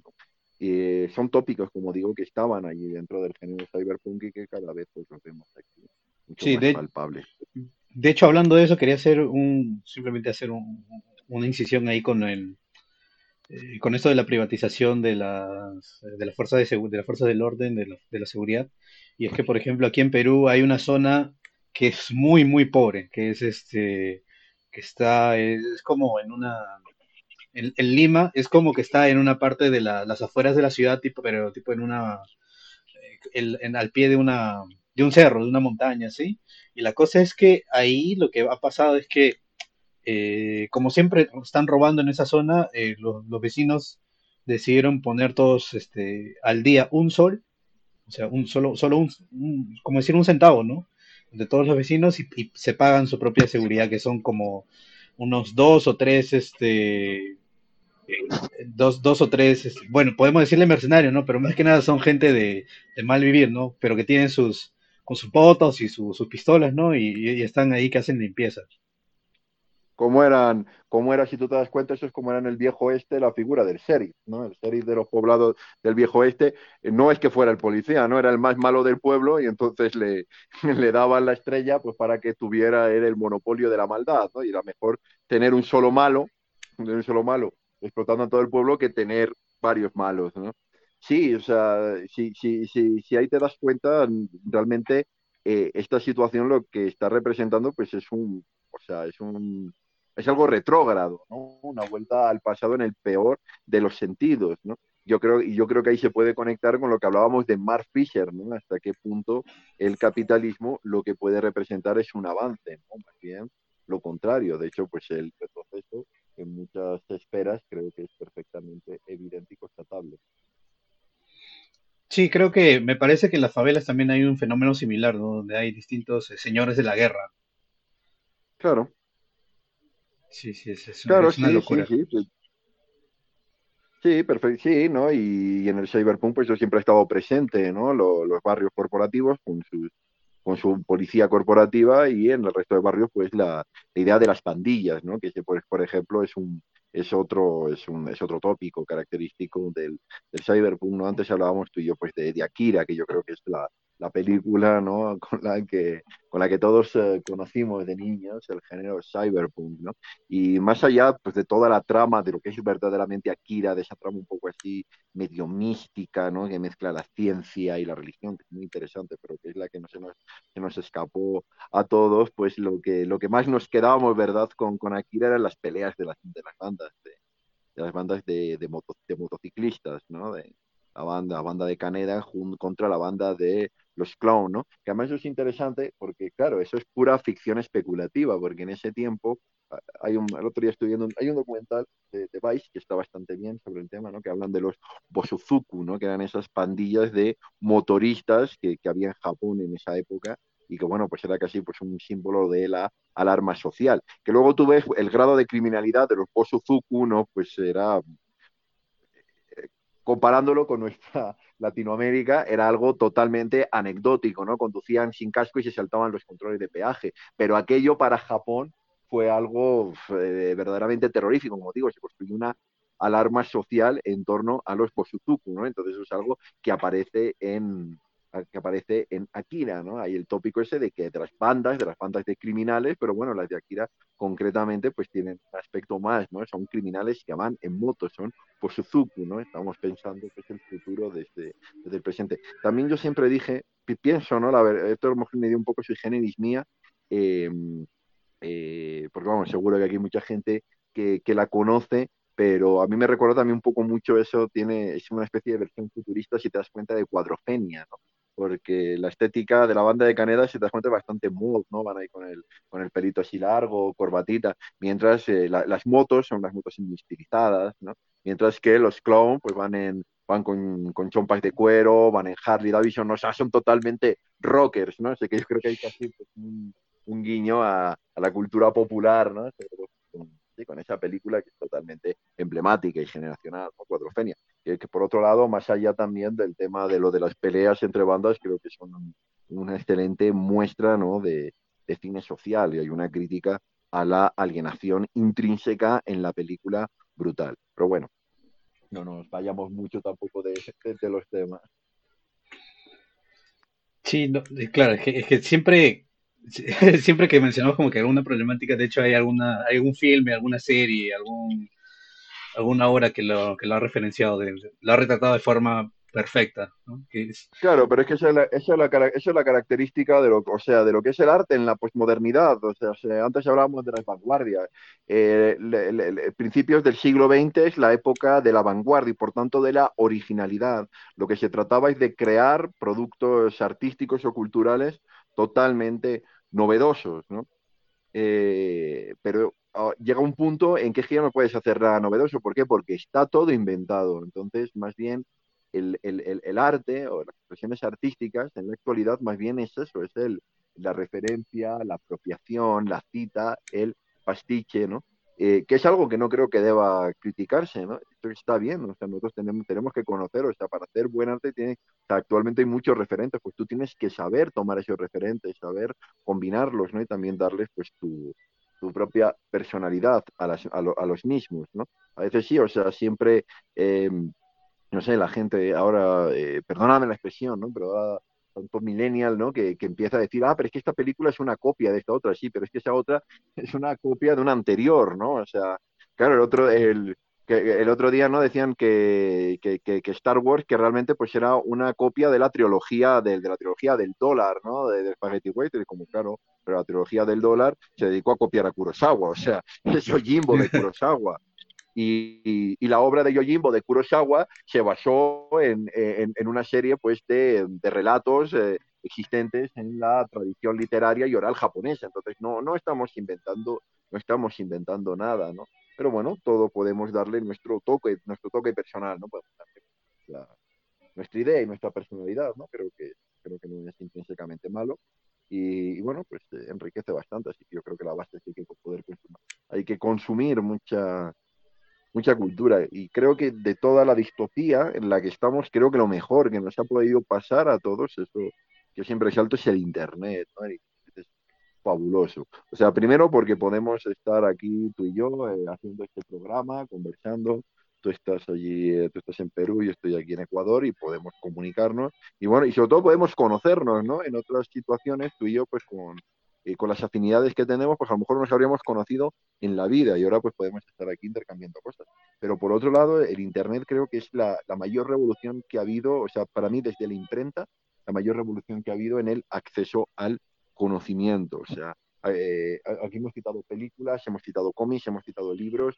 Eh, si esto fuera una conferencia, pues cuando yo era joven, ¿no? Hace mucho tiempo, ahí en los salvajes años 90, pues uno tenías que ir apuntando todo esto y no sé, pues esperar que en el cineclub de, del barrio lo pusieron o que te trajeran el libro en, a, a, la, a, la, tienda de libros del barrio si es que no estaba descatalogado, etcétera. Es muy difícil acceder a la cultura, a estos referentes. Actualmente en un clic tenemos y podemos ver la película que queramos, leer el cómic que queramos, el libro, etcétera. ¿no? Creo que, que bueno, eso es una, una eh, revolución enorme y que, o sea, tenemos que eh, saber extraerla el potencial que, que sea, de hecho, hoy día el que no tiene un acceso a la buena cultura, sinceramente, o hay casos extremos, por supuesto, de gente que eh, hay medio mundo sí, o sea, no si tienes autocrítica de lo que he dicho, ¿no? Sí que es verdad que hay medio mundo que no tienen internet, tenemos que que hay medio mundo que no tienen internet, pero nosotros que lo tenemos, pues yo creo que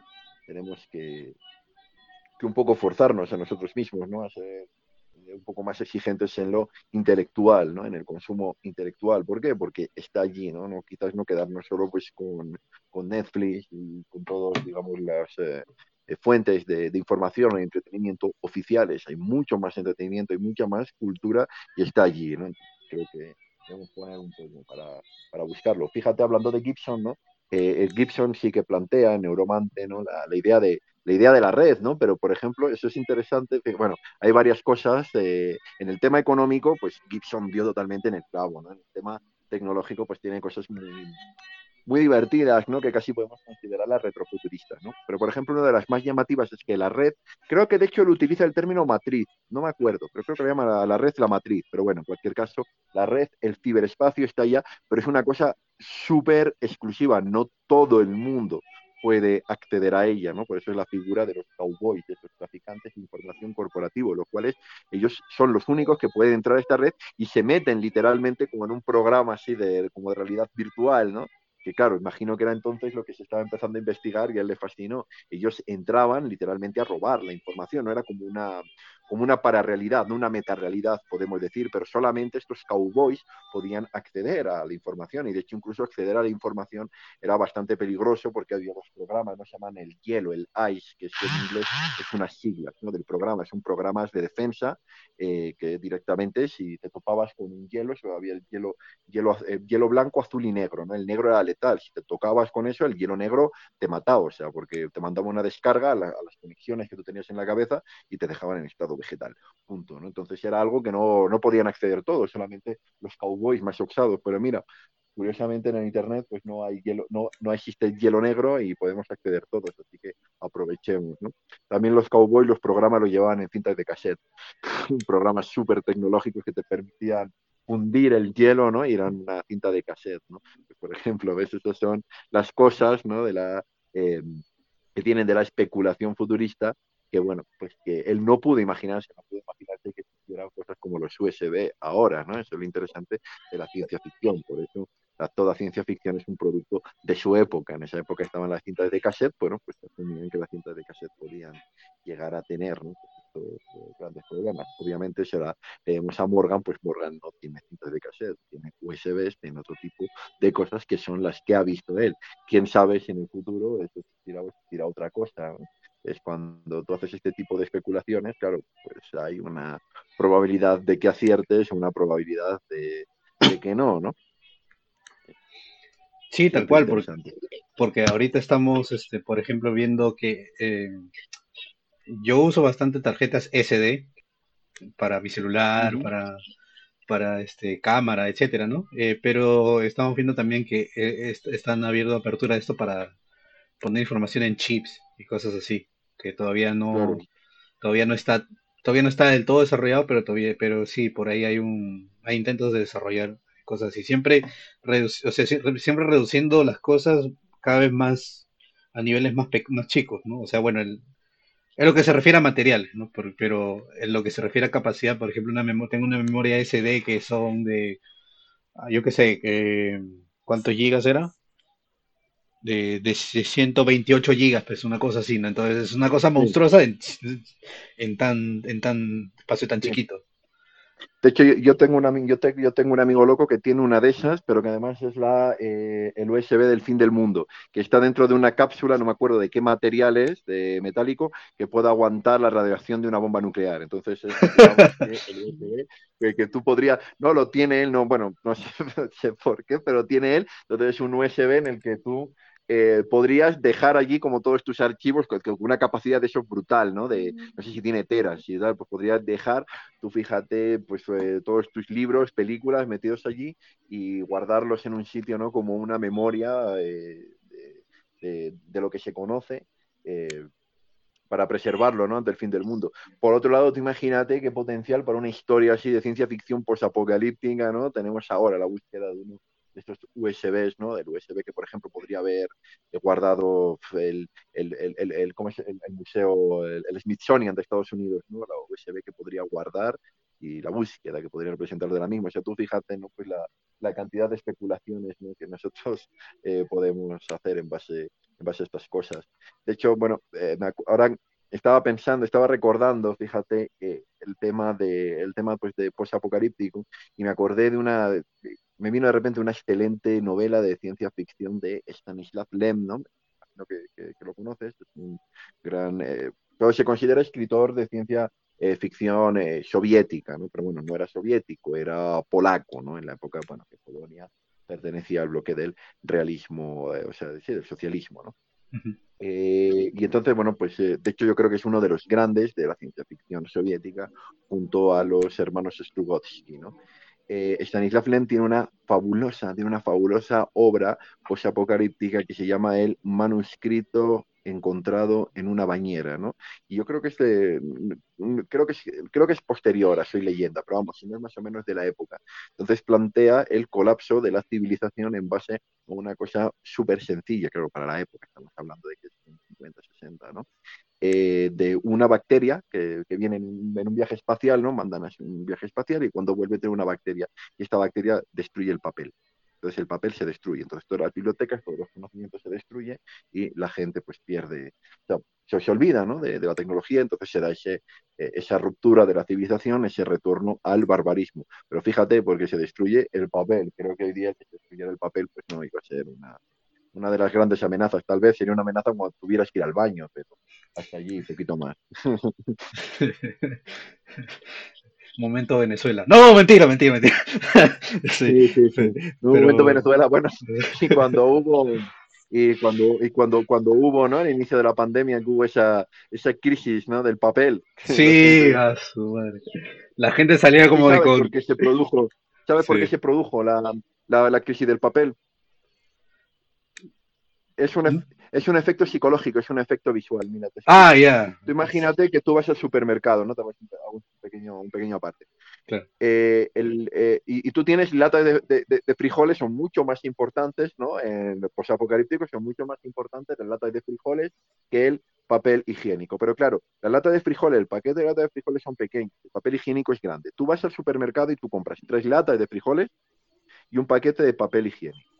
Luego voy yo, como el papel higiénico es más grande, donde está expuesto el papel higiénico hay una mayor sensación de vacío, porque el espacio que hay es mucho más grande. Aunque, aunque realmente faltan más frijoles que papel higiénico, a mí me da la impresión que lo que más está faltando, porque hay un, en, en, en la ínsula, ¿no? Hay un espacio mayor, es el papel higiénico. Entonces la gente vio eso, se dejó llevar con esa sensación de vacío y entonces le dio que el miedo que se acabara es el papel higiénico. Claro, entonces, ¿qué es lo que surtió? La estupidez humana. No compro un paquete de papel higiénico que a mí me dura meses, no, compro tres. Entonces ahí se produjo verdaderamente la escasez de papel higiénico, ¿no? Pero fíjate, por una simple estupidez de, de carácter perceptivo, visual, ¿no? Es muy, es muy interesante cómo eso, la forma en que vemos las cosas, este, empieza a afectar todo el comportamiento, incluso en, a un nivel micro, pero también macro, ¿no? Porque la crisis de papel higiénico no solo se dio ahí, eh, en un solo un supermercado, se dio en varios. Y se dio en ciudades. Claro, por supuesto.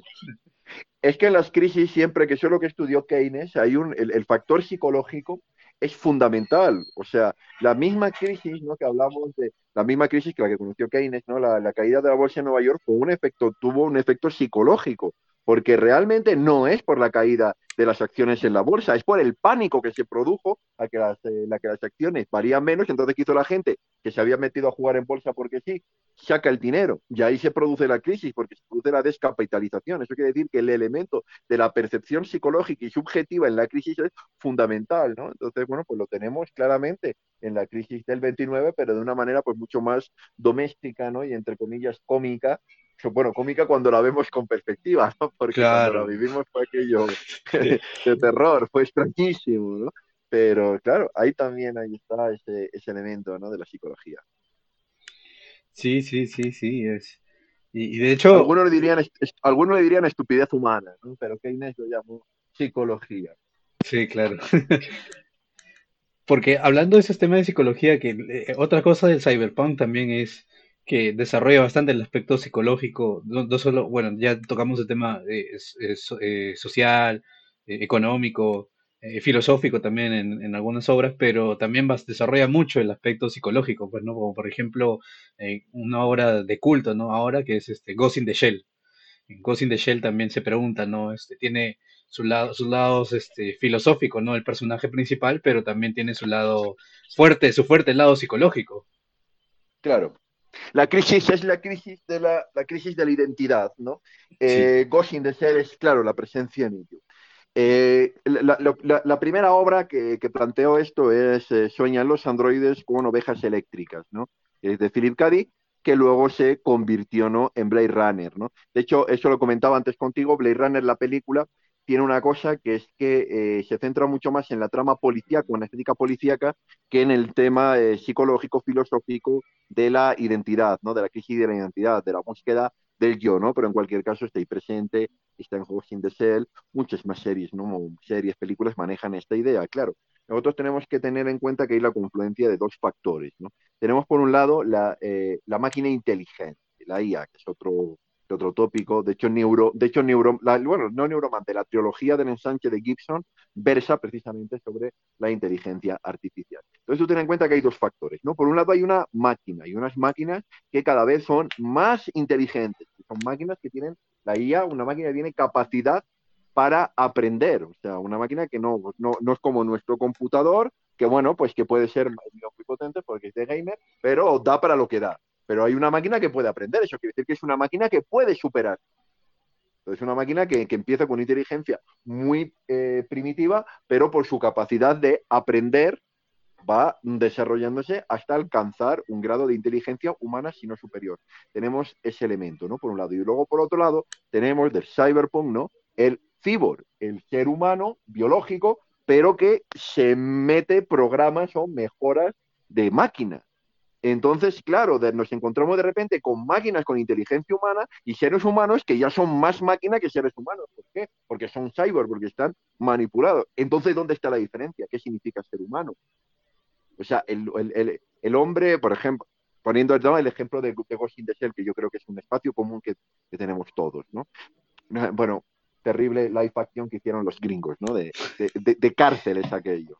No les, no, no, no les salvó ni que apareciera mi amado Takeshi Kitano, pero bueno. Sí, ese, ese, tenemos eh, la única cosa que diría es, eh, es, perfecto el meme, es menester usar el meme de ahí, no esperaba nada de ustedes y aún así logran decepcionarme. Y lograron, sí, lograron decepcionarme. Afortunadamente luego fui a ver la segunda de Blade Runner y que fui totalmente devastado sin ninguna esperanza y esa la disfruté bastante. Bueno, pero en oh. el caso vamos a Ghost in the Shell, ¿no? Claro, tú tienes, por ejemplo, a, eh, a, Motoko Kusanagi. Motoko Kusanagi, o sea, es una máquina, tiene el cerebro humano, que encima hay duda, ¿no? Hay una parte que dice, tú te has abierto, a, a, Batol, dice, tú te has abierto el cerebro y sabes si realmente es verdad esto que tenemos un cerebro humano. O sea, tenemos un ser humano que, que, lo único que tiene de humano es el cerebro, si es que lo tiene. Por otro lado, tienes el entonces, eso lo podemos considerar a Kusanagi, es un ser humano, podemos considerarlo un ser humano, y solo tiene el cerebro de humano, ¿no? ¿Hasta qué punto? Por otro lado, tiene la figura del marionetista, ¿no? Que es este programa que ha adquirido conciencia de sí mismo. Eso es una de las cosas que yo, por ejemplo, cuando, cuando lo vi de Ghost in the cuando la vi de niño, era como, yo no entiendo nada esto, como una máquina puede tener conciencia de sí mismo. Ahora yo lo entiendo. Con las IAs que crea Google lo entiendes perfectamente y el marionetista, pues es un programa que, tiene una capacidad de aprendizaje y ha llegado a un grado ¿no? de pensamiento humano. Lo podemos considerar humano, es una máquina, ¿dónde están los límites? ¿no? Si te das cuenta, eh, eh, esta, eh, estos hechos, nuestros hechos que tienen una base, ¿no? Pues en, el desarrollo tecnológico nos hacen eh, preguntarnos, o sea, hacernos unas preguntas bastante profundas, ¿no?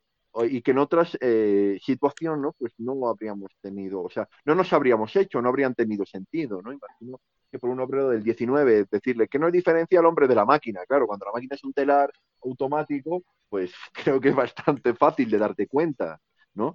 Pero poco a poco con este desarrollo de, las tecnologías inteligentes ¿no? y también de, la manipulación del cuerpo, no tanto como digo por la cibernética, sino más por la genética, entonces nos hacen eh, plantearnos pues, una serie de cuestiones sobre el nosotros que, bueno, que, son interesantes y que, como digo, en otra, en otra situación, en otro contexto, nunca nos podríamos o no nos habríamos ¿no? Eh, llegado a formular respecto, fíjate, a lo del marionetista, yo, o sea, yo obviamente eh, escribo eh, Cyberpunk, estoy en el proceso pues, de una novela que es una recopilación de historias cruzadas, etcétera, ¿no? Bueno, no quiero adelantar mucho, pero espero algún día poder compartirlo y presentarlo.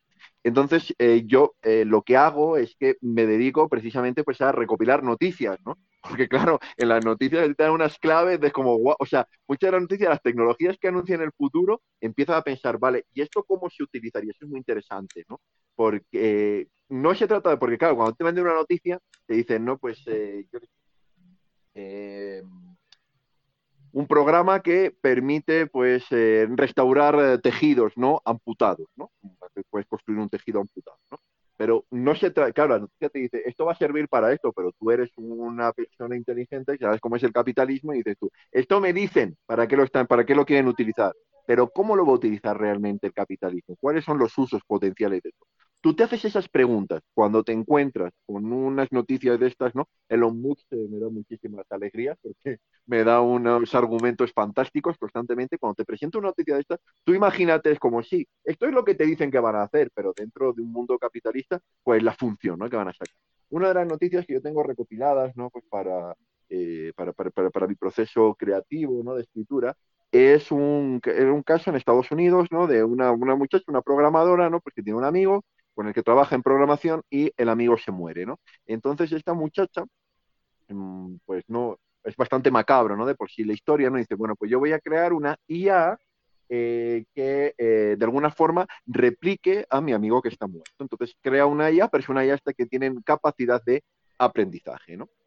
Entonces eh, empieza, empieza a poner a conversar a esa IA con los familiares, con los amigos, con la gente que le, que le, conoció. Entonces empiezan a conversar. Y obviamente, ¿qué es lo que va haciendo esta IA? Aprender como esta persona. Al principio era evidente que una IA, pero luego en los últimos tiempos la gente hablaba con esto y mm, se aterraban, decían, es que es él, es indistinguible, ¿no? Entonces, ahora cuando yo, ahora para mí, eso que plantea, ¿no? Eh, Mamuro, eh, Mamuro Oshii, ¿no? Que, plantea en Ghost en Ghost in the Shell, del marionetista, de la máquina que aprendió y tomó conciencia de sí mismo, ahora lo entiendo, porque ahora entiendo que existen esas IAs que pueden aprender pues hasta el punto de replicar la personalidad de un ser humano Mira, de hecho, eh, hay un hay dos temas ahí que quería resaltar, ¿no? Que eh, ya que estamos tocando el tema de las IAs, es, por ejemplo, ¿qué haces cuando una IA se... Claro, e, eso es lo que también eh, menciona el tema de marionetista, ¿no? Que es, ¿qué haces cuando una IA... Se... es un programa que utilizaron para espiar. Sí, sí, pero ¿qué haces cuando, claro, ese es el tema, ¿no? ¿Qué haces cuando una IA, primero que nada, qué haces cuando una IA se convierte en básicamente en su propio ser y que ya no depende de nadie, que tiene, ya trascendió sus funciones y ahora puede hacer lo que, lo que tú no esperabas, ¿no? Que de hecho eso también tocan eh, eh, en cosas como Vengadores, ¿no? Con, con Ultron y todo esto, pero, pero o sea, ¿qué haces, con, ¿qué haces en esa situación? Y en segundo lugar, ¿qué haces cuando esta IA es autorreplicable se replica a sí misma? Está claro, exactamente. Sí, de hecho, tú fíjate, una criatura, bueno, una, una, una criatura, más una creación, ¿no? Que puede aprender y que encima puede autorreplicarse, o sea, reproducirse, o sea, eso es un ser biológico, eso es un, un, ser, un ser vivo, no hay ninguna, ninguna duda al respecto, ¿no? Además, eso es interesante porque, claro, en el momento en que hablamos de esas IAs inteligentes, ahí eh, es fácilmente eh, superable eh, las leyes de la robótica que planteaba Simov, ¿no? que es el seguro para que las máquinas no se rebelen, no crees problemas. Es una raya de la robótica y las máquinas lo cambian.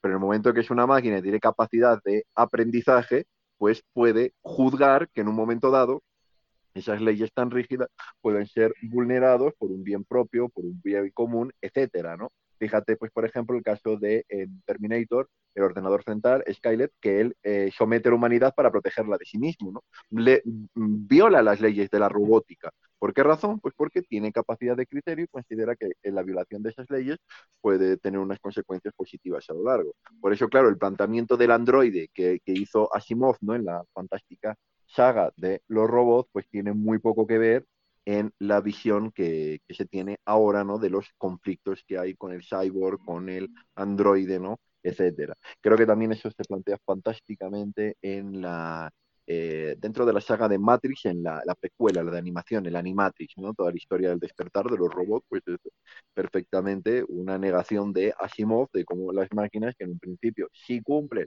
la ley de la robótica, llegan a un punto, una capacidad de desarrollo, de aprendizaje, por tanto, de juicio, ¿no? De juicio ético y toman unas eh, decisiones, ¿no? Que, superan. Lo que me gusta de Animatrix es que no culpan a las máquinas del desastre, sino a la propia estupidez humana, ¿no? El factor psicológico.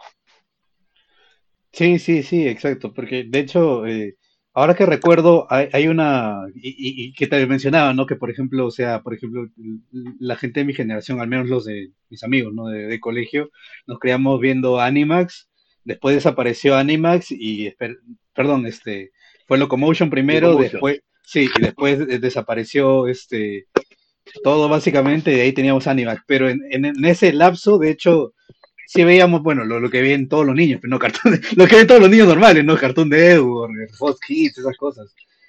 Y de hecho hay una, inesperadamente hay una serie que refleja mucho este tema de la CIA, ¿no? ¿Qué pasa cuando las IA tienen su propio, su propia inteligencia, tienen su propio, eh, su propia característica, su propio aprendizaje, ¿no? Y, y, empiezan en algún momento a, a, ver esos conflictos entre, entre el mundo cibernético y el mundo, el mundo cibernético digital y el mundo este, normal, ¿no? ¿Qué pasa cuando las, las, las barreras empiezan a romper ahí? Y es inesperadamente Digimon la, la, prim la sí. primera, la segunda y la tercera, porque la primera es, pero ¿qué pasa si tienes eso? Pero obviamente si tuvieras un personaje adulto sería más o menos, este, eh, seguiría una línea estándar, ¿no? Pero ¿qué pasa cuando tú tienes eso cuando, y son niños los que, los que tienen que protagonizar todo eso? Entonces es, eh, eh, eso, eso, eso, me trajo, me trajo muchos recuerdos de eso, que yo, yo veía eso cuando tenía, ¿cuánto? ¿Ocho años? ¿Nueve años? Creo. Entonces, este, sí, sí, sí, porque, o sea, eh, es que no, Digimon realmente es una obra que tiene una trama bastante, bastante compleja, no es que así post-cyberpunk, en el sentido de que ya lo que plantea es la existencia de metaversos y los límites eh, entre los mismos. Es sí. curioso porque, claro, es algo que se, que se vendió, ¿no? Como, como una cosa, bueno, no se vendió, es un clon, ¿no? Es un clon de, de Pokémon, es un producto de explotación basado en Pokémon. Pero no sé qué gente entró, o sea, de hecho es uno de los temas que pienso que es digno de investigarse, no sé qué, gente entró en el proyecto, entró en el guion e introdujo una serie de tópicos y planteamientos muchísimo, o sea, bastante complejos, bastante post-cyberpunk, ¿no? Y que desde luego no casan, ¿no? Con lo que pretendía ser una, una serie así de peleas con bichitos pues para vender merchandising, cosa que en Pokémon sí, porque en Pokémon pues es una historia de un simplismo absoluto, ¿no? Incluso pese a que intentaron darle un poco de complejidad, ¿no? Con la historia de Mew, todas las películas de Mew y tal, pero sí. en el fondo pues no, no, da, no da para más, son gente que, que, hace peleas con bichitos, pero en Digimon lo de eso, lo de las fronteras entre ese metaverso digital creado y nuestro mundo, o sea, se convirtió en una serie que, que sí que tiene un verdadero potencial. ¿no? Yo creo que sería interesante que lo mismo que hicieron ¿no? con Harry Potter, que volvieron con el tiempo ¿no? pues a las novelas de Harry Potter a hacerlas cada vez más oscuras. ¿Por qué razón? Porque los eh, lectores crecían, ¿no? El que empezó de niño leyendo Harry Potter y era un adolescente y quería otro tipo de historia. Pues yo sí. creo que con Digimon se podría hacer una interesante revisión del mismo, ¿no? Para los, de, los que ahora, de los que habían de niños y que ahora pues son, somos adultos eh, aficionados a la ciencia ficción, creo que podría salir una, propuesta francamente interesante, porque sí que maneja unos, unos complejos, o sea, unos conceptos que yo creo que sí que son interesantes, como digo, tienen bastante potencial. Sí, sí, podría ser así, porque lo más aproximado de, de toda la serie de Digimon es, bueno, es de la 1 hasta la 5, pero no es la 5, que es este el Data Squad, que es básicamente ahora el gobierno ya se dio cuenta de toda la de todo el, de todo el rollo y tiene su propia división, eh, su propia división que investiga crímenes y todo esto, ¿no? Y, y al final el mundo también, este, la, la IA, al final la IA máxima, eh, o sea, que es el regente de, de, ese mundo, aparece, se manifiesta en el mundo real. Y es como que, que, ¿qué haces ahí, no? Y el mundo empieza a colapsar, así es. es creo que eso sería lo, lo más próximo, pero eh, como tiene toda esta, esta esencia shonen, ¿no? Donde tiene ese protagonista que, que, que, simplemente con el poder de la amistad va y destruye. Entonces es como que ahí pierde potencial, lastimosamente, sí. pero es, pero, pero, a, pero a, a, pesar de eso, de todas maneras, es bastante interesante cómo eh, pasa todo esto, ¿no? Y también, este, eh, en, a menos en la primera serie, yo recuerdo que este, se plantea la, la, este tema, ¿no? De, si tú te mueres en el mundo digital, también, también te mueres, te mueres en, todo, en todos los mundos. Entonces, y, claro, que es un poco, sí, que es un poco lo del el concepto del hielo negro, ¿no? De, Gibson, de que sí, o de que si, de que si mueres en, en, la red, pues puedes morir en el otro lado. Sí, sí, sí, sí, sí, claro. Y, y, y eso es lo que enriqueció más la trama eh, al final. Eh, de hecho, por eso es la que la gente le, le, tiene más cariño a Digimon que Pokémon. Porque cuando lo empiezas a ver en retrospectiva dices, mierda, no me había dado cuenta de, de todo eso. Muy interesante. Sí, hay, hay, eso pasa con, con, bastantes series, ¿no? Que a veces pues tienen esa cuestión de lo que llaman lo, los niveles, los niveles de comprensión, ¿no? Que hay series que, que, bueno, o sea, que están hechas, es que eso es inteligente, ¿no? Hacer una serie que sea aparentemente infantil, pero que tenga de una manera implícita conceptos adultos. Entonces, claro, son series que pueden disfrutar perfectamente los niños como los adultos. Y, y, lo, y, lo, interesante es que cuando lo ves de niño tú percibes unas cosas, cuando lo ves de adulto percibes otras, ¿no? A mí se sí. me pasaba, pues, por ejemplo, cuando, cuando, cuando veía pues, con, con las hijas de mis primas, ¿no? Eh, Adventure Time, ¿no? Que era, ellas, ellas se, se, fascinaban con ciertas cosas y yo estaba viendo Adventure Time y digo, pero si esto es realmente muy jodido el trasfondo que hay, o sea, desde referencias a Lister Crowley a la idea de que es un mundo precisamente post-apocalíptico. Entonces, sí. claro, hay esas cosas ¿no? de los niveles de comprensión que es interesante y que es muy difícil saber, eh, saber, saber manejar, ¿no? Porque a veces, muchas veces, cuando la gente te critica esta serie, no es que meten cosas que no son para niños, ya, pero es que los niños no se dan cuenta. Porque los niños en una serie buscan algo. Tú lo has dicho perfectamente, además utilizando la terminología japonesa. El shonen y el seinen, ¿no? Pero sí. otros de niños veíamos, veíamos sonen, ¿no? Y luego ya de adulto me daba a ver Seinen. ¿Por qué razón? Porque nosotros en el entretenimiento, en el dibujo animado o lo que sea, o en la serie, cuando eres niño buscas una cosa, cuando eres adulto buscas otra, ¿no? Entonces, el que, el, que se sepa poder combinar esa parte en una parte Shonen, pero también otras cuantos Seinen, ¿no? Eh, es bastante complejo y creo que pocas series lo, actuales lo han logrado. Sin duda, Adventure Time es una, una, una, una de ellas. Es fantástico, pues como puede ser una serie que puede ser disfrutada tanto por adultos como niños y por diferentes cosas, ¿no? Cada uno lo va a disfrutar por una razón.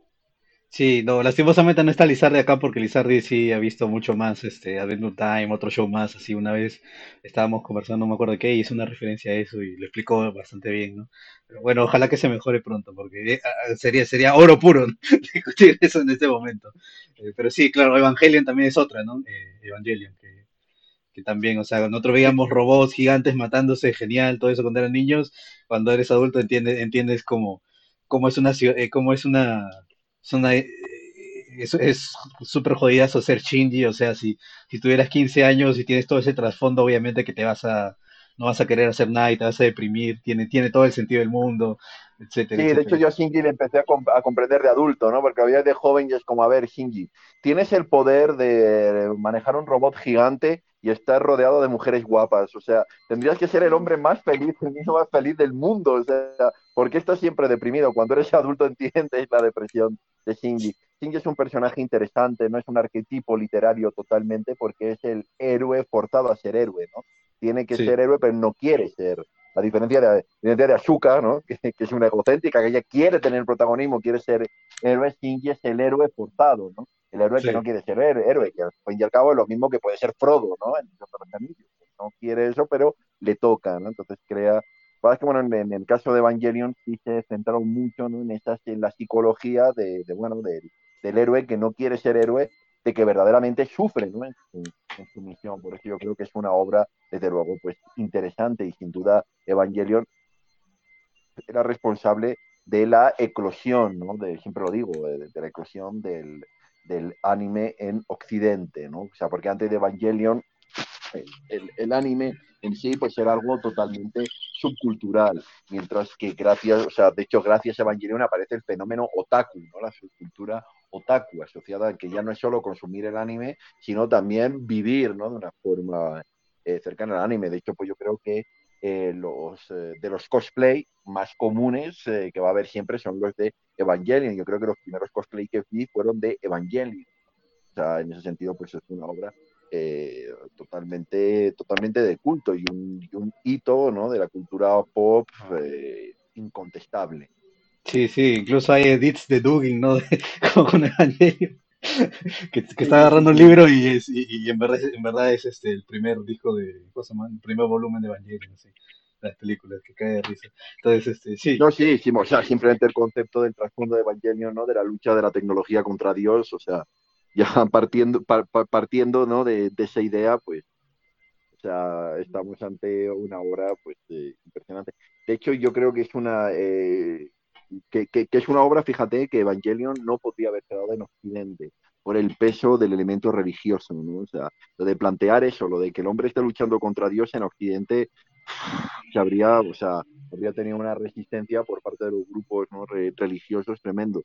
Cuando, mientras que en Japón, que es una sociedad en que la religión está totalmente en segundo plano, y eso es verdad, o sea, yo te digo que por lo general los occidentales sabemos más de la religión japonesa que los propios japoneses. Un japonés le preguntas por la religión y tal, sí, sí, hay, pero tenéis religión no, pero sí que tenéis antiguos dioses, sí, pero eso no es como religión, ¿no? O sea, tiene una visión de, como diría, casi eh, simbólica, ¿no? De la religión, no hay un peso real de religión. Entonces, pues por eso se, pueden plantearse ese tipo, ¿no? De, obras. De hecho, tú, fíjate, ¿no? Un, ejemplo, pues también, o sea, eh, eh, nosotros los, caballeros del zodiaco, ¿no? claro. vamos, en España se conocían así, ¿no? Porque venían. No, acá también, acá también. sí, ¿no? ¿Verdad? Porque nosotros manejábamos la traducción francesa, ¿no? Que era el Chevalier du Zodiac, ¿no? Sí. Originalmente tú sabes que es Saint Sellos, ¿no? Los santos de Sello, el término era santos, pero no se atrevieron a importar la serie con ese nombre porque se consideraba blasfema, ¿no? Porque la idea del santo que nosotros tenemos en Occidente es otra, ¿no? Más bien, pues ese, ese santo, eh, ese santo cristiano, ¿no? Que es un, símbolo, pues, de, de virtud, ¿no? Eh, de paz, de, de, piedad, caridad, no, no es un santo con, con una armadura, que lucha, ¿no? Entonces hasta Sí, o sea, en el único, en el único lugar que, que de eso no, no sería controversial es en el mundo ortodoxo.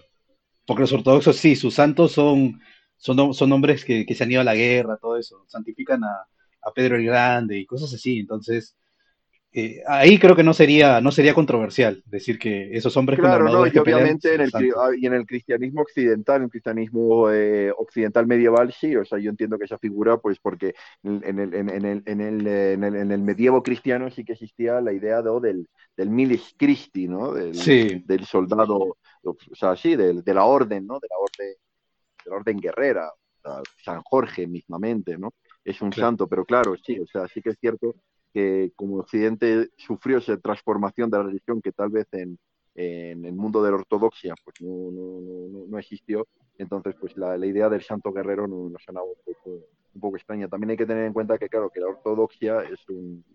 Primero, no se puede, yo en lo personal no considero la ortodoxia occidental, o sea, la ortodoxia es oriental, o sea, sí. Rusia, al fin y al cabo, sí, tiene una parte ¿no? Eh, europea, pero el resto de Rusia es totalmente oriental. Entonces, eh, por eso pues tiene esa serie eh, de conceptos y concepciones que, bueno, pues que en Occidente ya no, no, no, no existen, no existen de otra forma.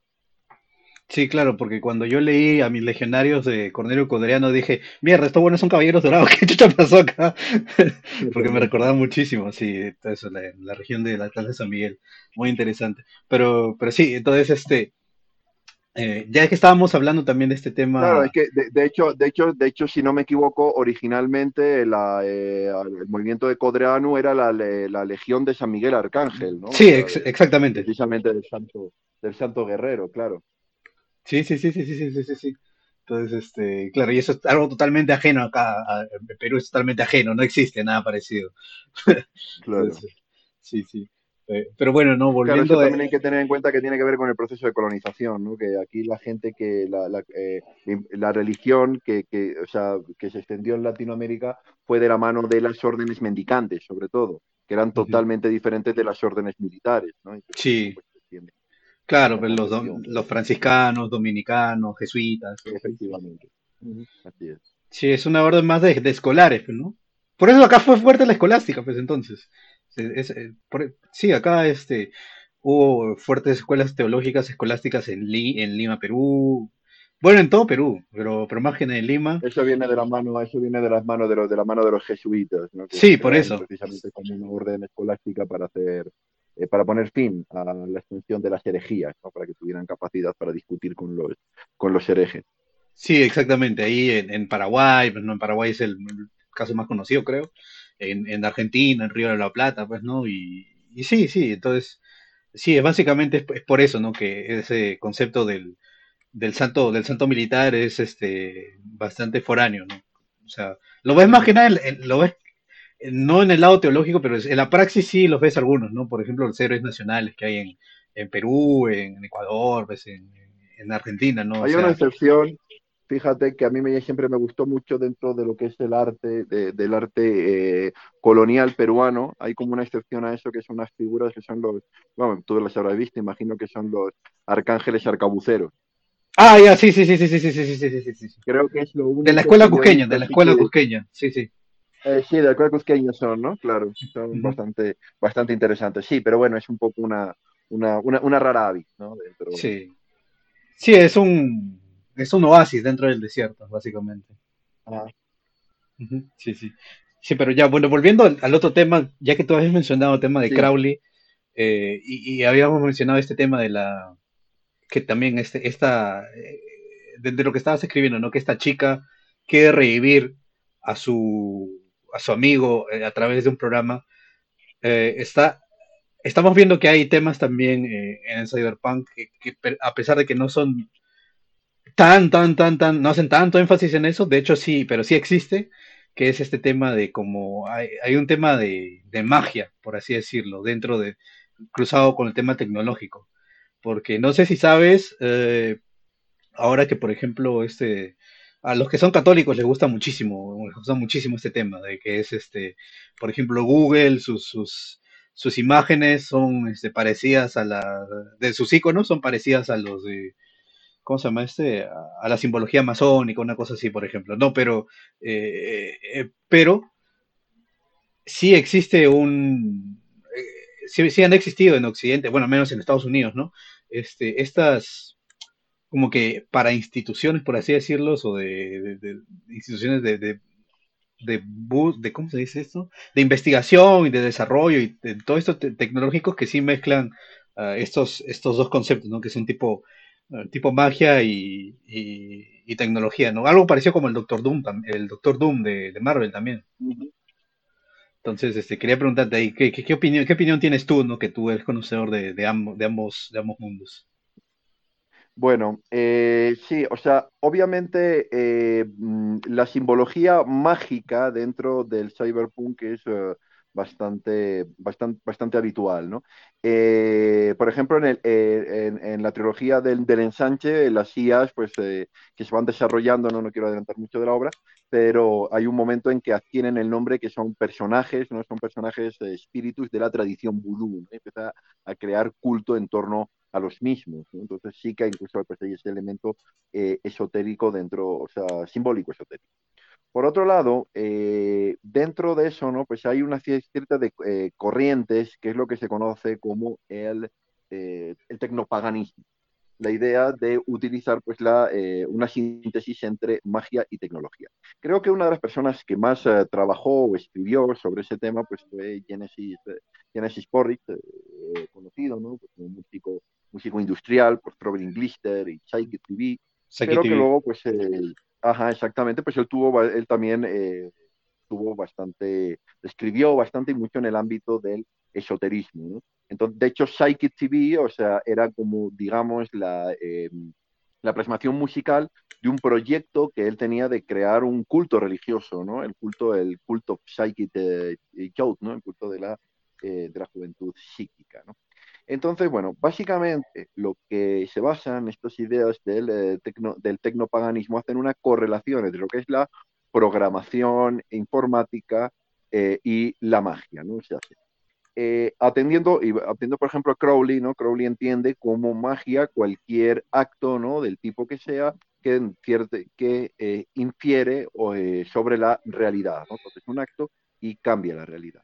Realmente, en, en, el mundo, en el mundo este, el mundo, digamos, físico, bueno, pues el creer que pueda existir esta magia es un, un pensamiento difícil, ¿no? No digo imposible, porque obviamente hay gente que cree en la magia, que son practicantes de magia y bueno, pues eh, eh, tienen esa idea, ¿no? Seguro que alguien que nos está siguiendo pues tiene ese pensamiento. Pero ¿dónde sí que existe realmente eso, en el que una acción puede cambiar la realidad? En el mundo virtual, en los metauniversos.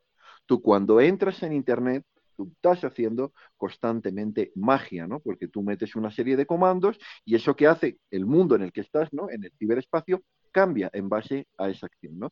Y entonces esa, eso es lo que se dieron cuenta, pues estos, eh, esta gente, ¿no? Ligado al pensamiento eh, tecnopagano o la tecnomagia, ¿no? De que eh, cuando nosotros ya vamos dando el salto de que eh, cada vez más, ¿no? De un mundo físico, un mundo digital, en el mundo digital la magia es habitual, la magia es, digamos, pues la moneda, la moneda de cambio, ¿no? Eh, habitual, porque nosotros estamos constantemente a través de nuestras interacciones haciendo magia para cambiar esa realidad que es el ciberespacio eh, en base pues, a nuestros intereses, a nuestra voluntad, a lo que pretendemos encontrar. Eso yo creo es un poco la base de ese pensamiento tecnomágico. Hay que señalar que también ese pensamiento tecnomágico, eh, en el fondo, aunque se utiliza el, el término tecnopaganismo, ¿no? Eh, creo que en, lo personal creo que es mucho más cercano a la concepción de la cábala hebrea, de la cábala judía. Porque eh, cuando, o sea, los judíos, ellos pensaban que la creación, ¿no? Bueno, pues por eso la relación de la cábala con las matemáticas, ¿no? Eh, la, o sea, la creación es básicamente pues un programa, una programación que, que hace que, que hace Yahvé, una programación perfecta. ¿no? Entonces nosotros, nosotros conocemos las fórmulas eh, que componen esa creación, esa realidad, nosotros conocemos las fórmulas nosotros podemos manipular la misma. ¿no? Entonces yo creo que esa correlación que hay entre el pensamiento de la cábala, de la magia cabalística hebrea y un poco el tecnopaganismo, pues creo que tiene, o sea, es mucho más eh, cercana a lo que nosotros eh, habitualmente entenderíamos con el paganismo, ¿no? porque el paganismo nosotros lo relacionamos más con ese tipo de pensamientos numínicos, ¿no? Eh, previos a las eh, previos a las eh, a, la, a, la a las religiones reveladas es una magia que se basa una magia mucho más primitiva mucho más natural que se basa sobre todo en, la idea de Dumschill de las leyes de la magia, ¿no? de la magia simpatética, los principios de semejanza y contaminación. No tiene tanto que ver con la magia académica, ¿no? la alta magia, que esa sí que parte, obviamente, de la tradición hebrea y que creo que, bueno, que es la que más podemos eh, relacionar eh, con, con, estas tendencias no tecnopaganas. De hecho, también las, de, las tendencias neopaga, eh, tecnopaganas citan como una gran influencia pues, a Crowley, ¿no? y también pues, la idea de la imposición de la voluntad, el egregor, etcétera. Pero hay que tener en cuenta que Crowley, mm, la base del pensamiento de Crowley es la cábala, ¿no? aunque utilizó mucho la estética ¿no? de lo egipcio y tal, pero la base del pensamiento, del concepto de la magia crowleyana es la, la misma cábala. Sí, de hecho. El ciberespacio donde existe claramente esa cábala, ¿no? De esa realidad construida en base a una fórmula matemática que tú, conociendo, ¿no? Pues los comandos, teniendo la técnica, ¿no? La, la, técnica, tú puedes eh, manipular de algún modo.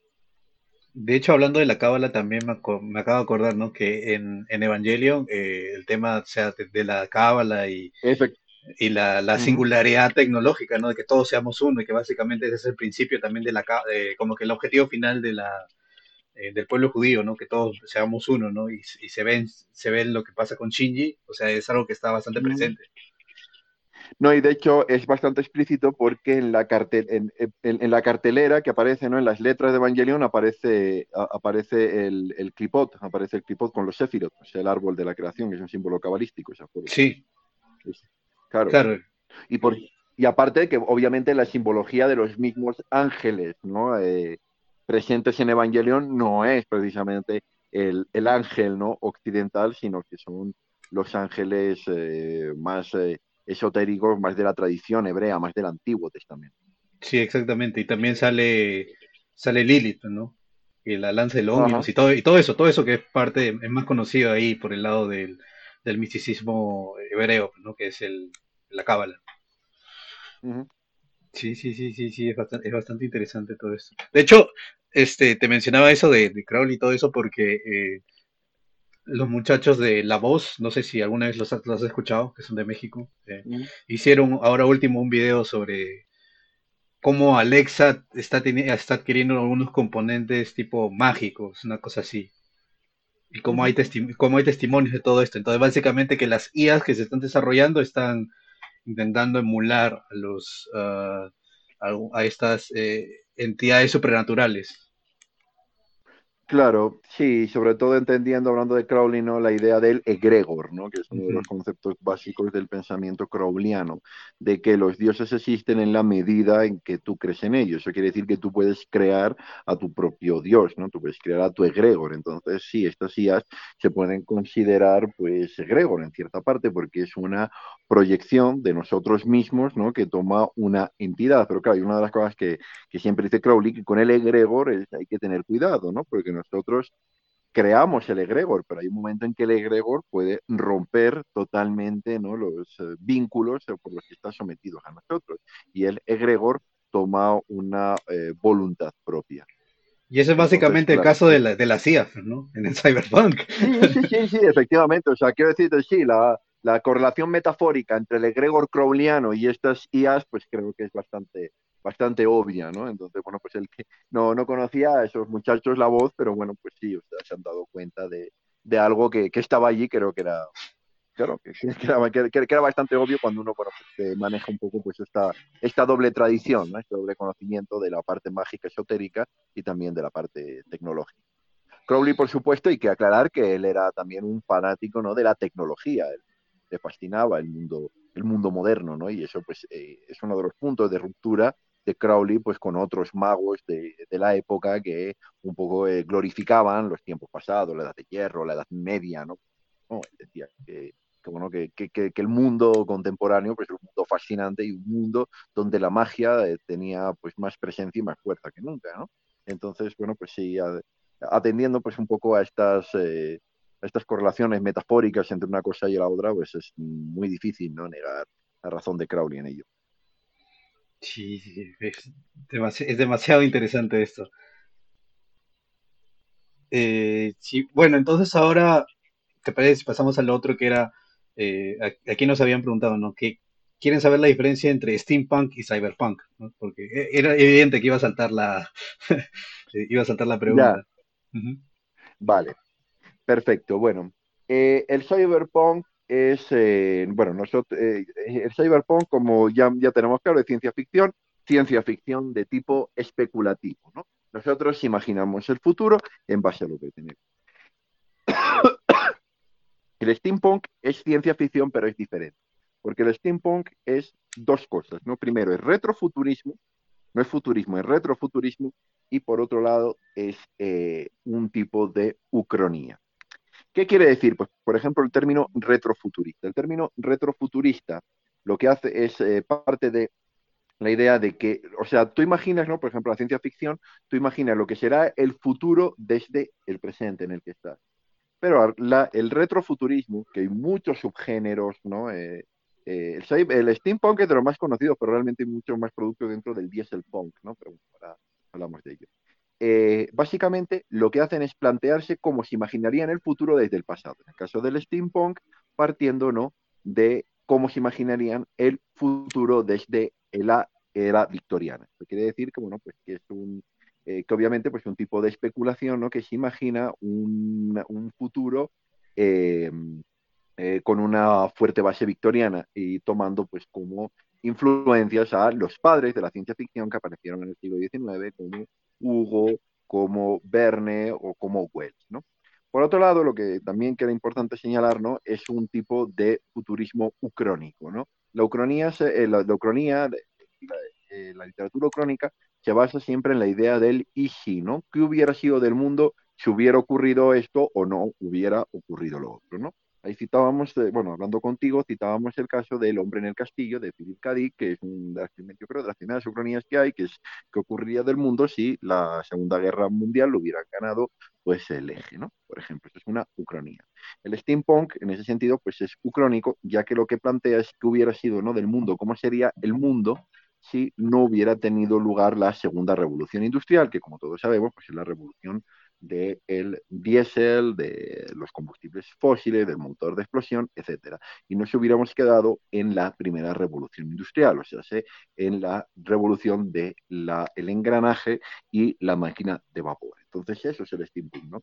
Imaginamos entonces una tecnología, o sea, futura, cómo habría evolucionado el mundo, pero no con la tecnología de ahora, sino con la tecnología del siglo XIX, ¿no? Entonces, por eso, pues el steampunk, imagina que sí, que habría máquinas voladoras, pero las máquinas voladoras no podrían ser un motor de reacción, ¿no? Tendrían que ser, pues, como era la tecnología en esa época. Entonces, una máquina volador, voladora va a tener una hélice que se acciona a vapor y, pues, por ejemplo, un globo tipo Zeppelin. Eso es lo que se basa el steampunk, ¿no? Imaginar, pues, una, un mundo futuro pero en base a una tecnología retro, una tecnología pasada, una tecnología basada en el vapor. El steampunk, pues como, como, como decían el compañero, es un género que para mí siempre tuvo una grandísima potencialidad, ¿no? Porque desde el punto de vista no político. ¿Por qué razón? Porque imaginar cómo sería un futuro, eh, eh, un futuro decimonónico, pues obviamente puedes introducir una serie de conceptos eh, que tienen que ver con el tema ¿no? de los trabajadores, explotación de los trabajadores, colonialismo, etc. Por desgracia, la mayoría del steampunk nunca ha profundizado en estas potencialidades y solo se ha quedado en la parte estética, ¿no? en imaginar engranajes, eh, barcos voladores y villanos eh, megalómanos pues, con, con, bigotes retorcidos. ¿no? Entonces, eh, es una lástima porque eso creo que podría dar para mucho. Que en ese sentido pienso que, bueno, o sea, obras steampunk esteticistas hay un montón, ¿no? De hecho, los japoneses eh, tienen bastante. O sea, de, de, pues fíjate, con estudios eh, tienen el, el, castillo ambulante, que es totalmente steampunk. El mismo eh, Katsuhiro Tomo, ¿no? El de Akira, tiene una obra que se llama Steam Boy, ¿no? Que también así, pues, sobre tecnología de vapor, etcétera pero nunca, eh, a diferencia del cyberpunk, que siempre tiene esa visión claramente eh, política, que yo, para mí lo hace interesante, el steampunk es demasiado superficial, demasiado estética. Creo que una de las excepciones que te decía a ti, yo creo que es una lectura que obligatoria para todos, este es un trabajazo de Alan Moore, ¿no? Todos sabemos quién es Alan Moore, ¿verdad? Eh, eh, los cómics que tiene de la Liga de los Hombres Extraordinarios, de los Caballeros Extraordinarios. Hay una película, ignoremos, ¿no? Que esté, pero realmente los libros son fantásticos. Porque sí, o sea, es un mundo steampunk, es un anacronismo, un pastiche, ¿no? Que, que, que, bueno, que básicamente lo que hace es que crea la idea de un grupo de superhéroes victorianos, pero que son personajes de las novelas victorianas. Es decir, que está el Dr. Jekyll, eh, Nina Harker, eh, Alan Quatermain, ¿no? el hombre invisible, todos los personajes ¿no? de, de la época, pues juntos ahí trabajando pues para el gobierno de su graciosa majestad. Pero, pero, pero más allá de eso, realmente lo que hay es una crítica pues a, a los valores burgueses victorianos y a la monarquía eh, enorme. Sabes, de hecho, eh, el steampunk podríamos considerarlo como de por sí una, ya que es una ucronía también como una, una modernidad alternativa que no fue. De hecho, en ese sentido, el steampunk creo que, que no sería nuestro, sería el, el, el, el hispanismo, ¿no? Sí, absolutamente porque además el steampunk siempre parte de una cosa que es el anacronismo y el, hispani el, el, el, hispanismo pues es un anacronismo ¿no? en sí mismo. ¿no? Pero bueno, sí, desde un punto de vista literario, el imaginar que hubiera una, una América eh, futura ¿no? en la cual hubiera la independencia, pues es una ucronía pura. Dame, por favor, te ruego un segundo. Sí, claro. Y ahora te atiendo. Un segundito, por favor. Dale.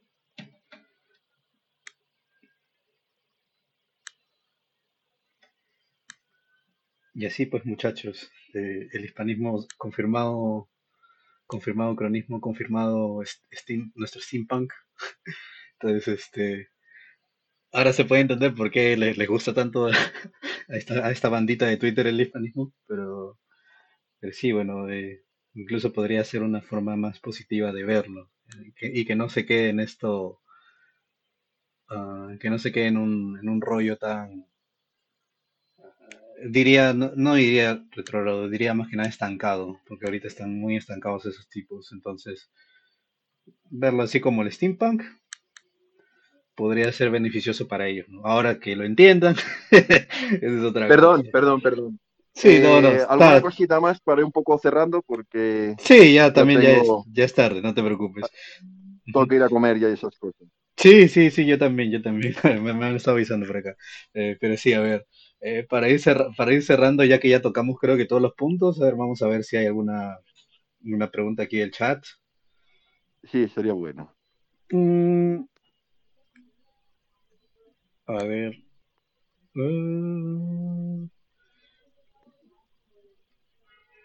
Bueno, dices que uh, el habitante 3000 nos está, nos está diciendo que básicamente eh, el cyberpunk y el steampunk de, de- de- nuestra situación actual hacen los millonarios del mundo como Elon Musk y, este, y Bill Gates, ¿no? Con su agenda 2030 y ese tipo de cosas, ¿no? Eh, entonces, pero tú, pero tú que estás viendo el tema, ¿cree, quién, quién- crees que estaría apuntando más?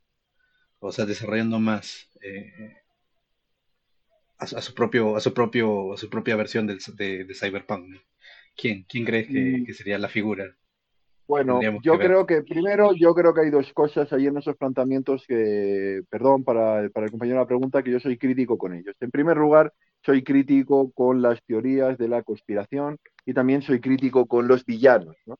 Entonces, el ir buscando así unos villanos con un plan se hace, eh, a mí se me hace difícil, ¿no?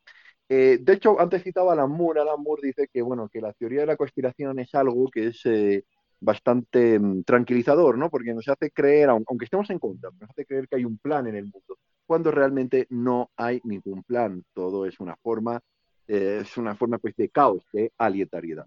Entonces, yo no creo que haya, eh, que haya alguien como tal eh, imponiendo pues, unas tecnologías, unas políticas para lograr un fin. Yo creo que son una serie pues, de, de fuerzas económicas, de entidades totalmente anónimas y que, bueno, pues tienen una, mm, eh, o sea, que ellos buscan un poco, pues, desarrollar la consecución de unos fines, pero suelen ser fines, a, pienso yo, a corto plazo. No se puede hablar porque mm, una de las cosas que hay que plantear dentro de un eh, capitalismo brutal es que no sé hasta qué punto es algo que se pueda, algo viable, que se pueda mantener en el tiempo, mucho, durante, eh, durante, eh, durante, durante un periodo dilatado, ¿no? Por eso yo creo que es lo que se buscan son metas a muy corto plazo, ¿no? Metas económicas a corto plazo. Y como digo, no hay una persona, hay una serie de entidades que lo que buscan, pues eso es lograr su beneficio, lograr su interés, pero claro, son entidades poderosas y tienen una capacidad de eh, transformación y de alguna parte arrastrar a la sociedad con las mismas, ¿no? En el caso de Elon Musk, ¿no? Pues eh, sí, o sea, Elon Musk pues es un personaje pues muy llamativo, ¿no? Eh, y, que obviamente pues es eh, muy apreciado por la prensa y también pues un objetivo pues para toda la construcción de teorías de, de la conspiración sobre el mismo. Pero Elon Musk en sí no es nada, o sea, Elon Musk eh, existe porque existe una serie de intereses que le eh, que de alguna manera pues les beneficia lo que está haciendo Elon Musk. No creo que Elon Musk sea sinceramente, por mucho dinero que tenga, porque no estamos hablando ya, cuando el momento en que hablamos de un postcapitalismo, hablamos de corporaciones, hablamos de grandes entidades, no hablamos de, de individuos, ¿no? Y, son, mm, y, y, el hablar de multimillonarios, cuando hablamos de estas corporaciones, es quedarse corto, o sea, porque no es solamente que tengan dinero, es que tienen capacidad de crear dinero, etcétera. Entonces, eh, estos personajes individuales, ¿no? Eh, que puede, Bill Gates, Elon Musk, quien sea, pueden tener dinero pero si existen es porque detrás de ellos hay todo un aparataje. Y un aparataje que en lo personal no creo que su objetivo sea el eh, construir un nuevo tipo de orden mundial o como quieras llamarlo, sino simplemente son eh, algo así, pues como, no sé, como amebas, ¿no? no eh, lo único que hacen es crecer y devorar, crecer y devorar, sin un plan. De hecho, si tuvieran un plan, creo que, bueno, que las posibilidades de colapso de estos sistemas que están allí no serían pues tan evidentes como son. Muy bueno.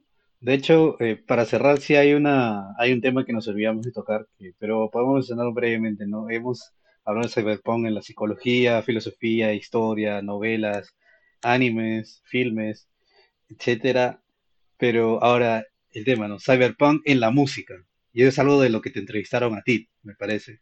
Entonces, eh, por ejemplo, para mí, los candidatos para Cyberpunk en la música estarían, yo diría que sería, bueno, el inicio de lo que fue la música electrónica, el post-punk, el techno y el vaporwave. Más o menos esos Bueno, sí, cuatro. obviamente. Ujú. Cla- a- uf, ahí hay varias cosas. Eh, a ver, lo primero es que eh, a veces cyberpunk eh, se utiliza, claro, porque obviamente por lo de punk, ¿no? Es una, es una raíz un poco eh, capciosa, porque punk a veces nosotros pensamos, ¿no? en la subcultura, y cyberpunk no, no tiene que ver con la subcultura del punk ni la música punk. Punk en, en, en, Estados Unidos, o sea, en inglés, quiere decir algo barato, algo de mala calidad. Entonces, cyberpunk realmente lo que significa es como ciberbasura, ¿no? Ciberquincalla, diríamos en España, un término así. Entonces, pero claro, como tiene esa raíz de punk, ¿no? Pues a veces uno piensa pues, en los punk, en el movimiento punk, y a veces se hace la idea del cyberpunk, ¿no? Como un movimiento musical. Cyberpunk como movimiento musical no existe, pero sí que existe, como tú bien has dicho, una serie de, eh, una serie pues de géneros que eh, adquieren tipos, ¿no? Y temáticas dentro del cyberpunk, ¿no? Cyberpunk es una temática. Dentro del post-punk, pues es bastante obvio, ya que, bueno, pues Joy Division, ¿no? Ian Curtis, eh, precisamente, pues él era un, una de sus grandes influencias literarias es J.G. Ballard, ¿no? J.G. Ballard no es cyberpunk, pero se considera el padre de la ciencia ficción radical y obviamente pues todo el universo cyberpunk que nacería con Gibson bebe de eso. Entonces sí, o sea, pero igual eh, Joy Division tiene muchas referencias a Ballard, tiene referencias a William Burroughs, o sea, un montón de autores que provienen del, precisamente pues, del mundo de la ciencia ficción. ¿no? Entonces, bueno, pues esos eh, también ¿no? elementos distópicos, eh, retrofuturistas, incluso podemos decir, están muy presentes dentro de, eh, dentro de la música, de la música post-punk. ¿no? Por ejemplo, bueno, dentro de eso, pues yo creo que uno de los estilos que más influencia han tenido ¿no? del cyberpunk es el rock industrial, sobre todo. No tanto el industrial como, como tal, que tiene otra, eh, su función es más otra, ¿no? Es más eh, eh, la confrontación, el tratar temas tabú, etcétera, pero por ejemplo, pues bandas de rock industrial, se me ocurre Ministry, Frontline Assembly, Godflesh y tal, tienen muchísimos, Skinny Puppy, muchísimos elementos de ciencia ficción. Creo que ellos son muy destacables, un proyecto que se llama Terminal Power Company, que sacaron dos discos, pero los discos se hicieron con un fin, ¿no? Que era crear una banda sonora para las novelas de William Gibson, ¿no? Son unos fanáticos, lectores de William Gibson y dijeron, vamos a hacer una música pues para, para ambientar la, eh, la lectura o tal vez una futura película, ¿no? De este tipo. Eh, en la música contemporánea, pues sí, o sea, arrastrar elementos de cyberpunk, claramente el Vaporwave es una música totalmente cyberpunk, ¿no? El Vaporwave la verdad es que es una lástima porque también el Vaporwave es como la música emblemática de los eh, anarcocapitalistas, ¿no?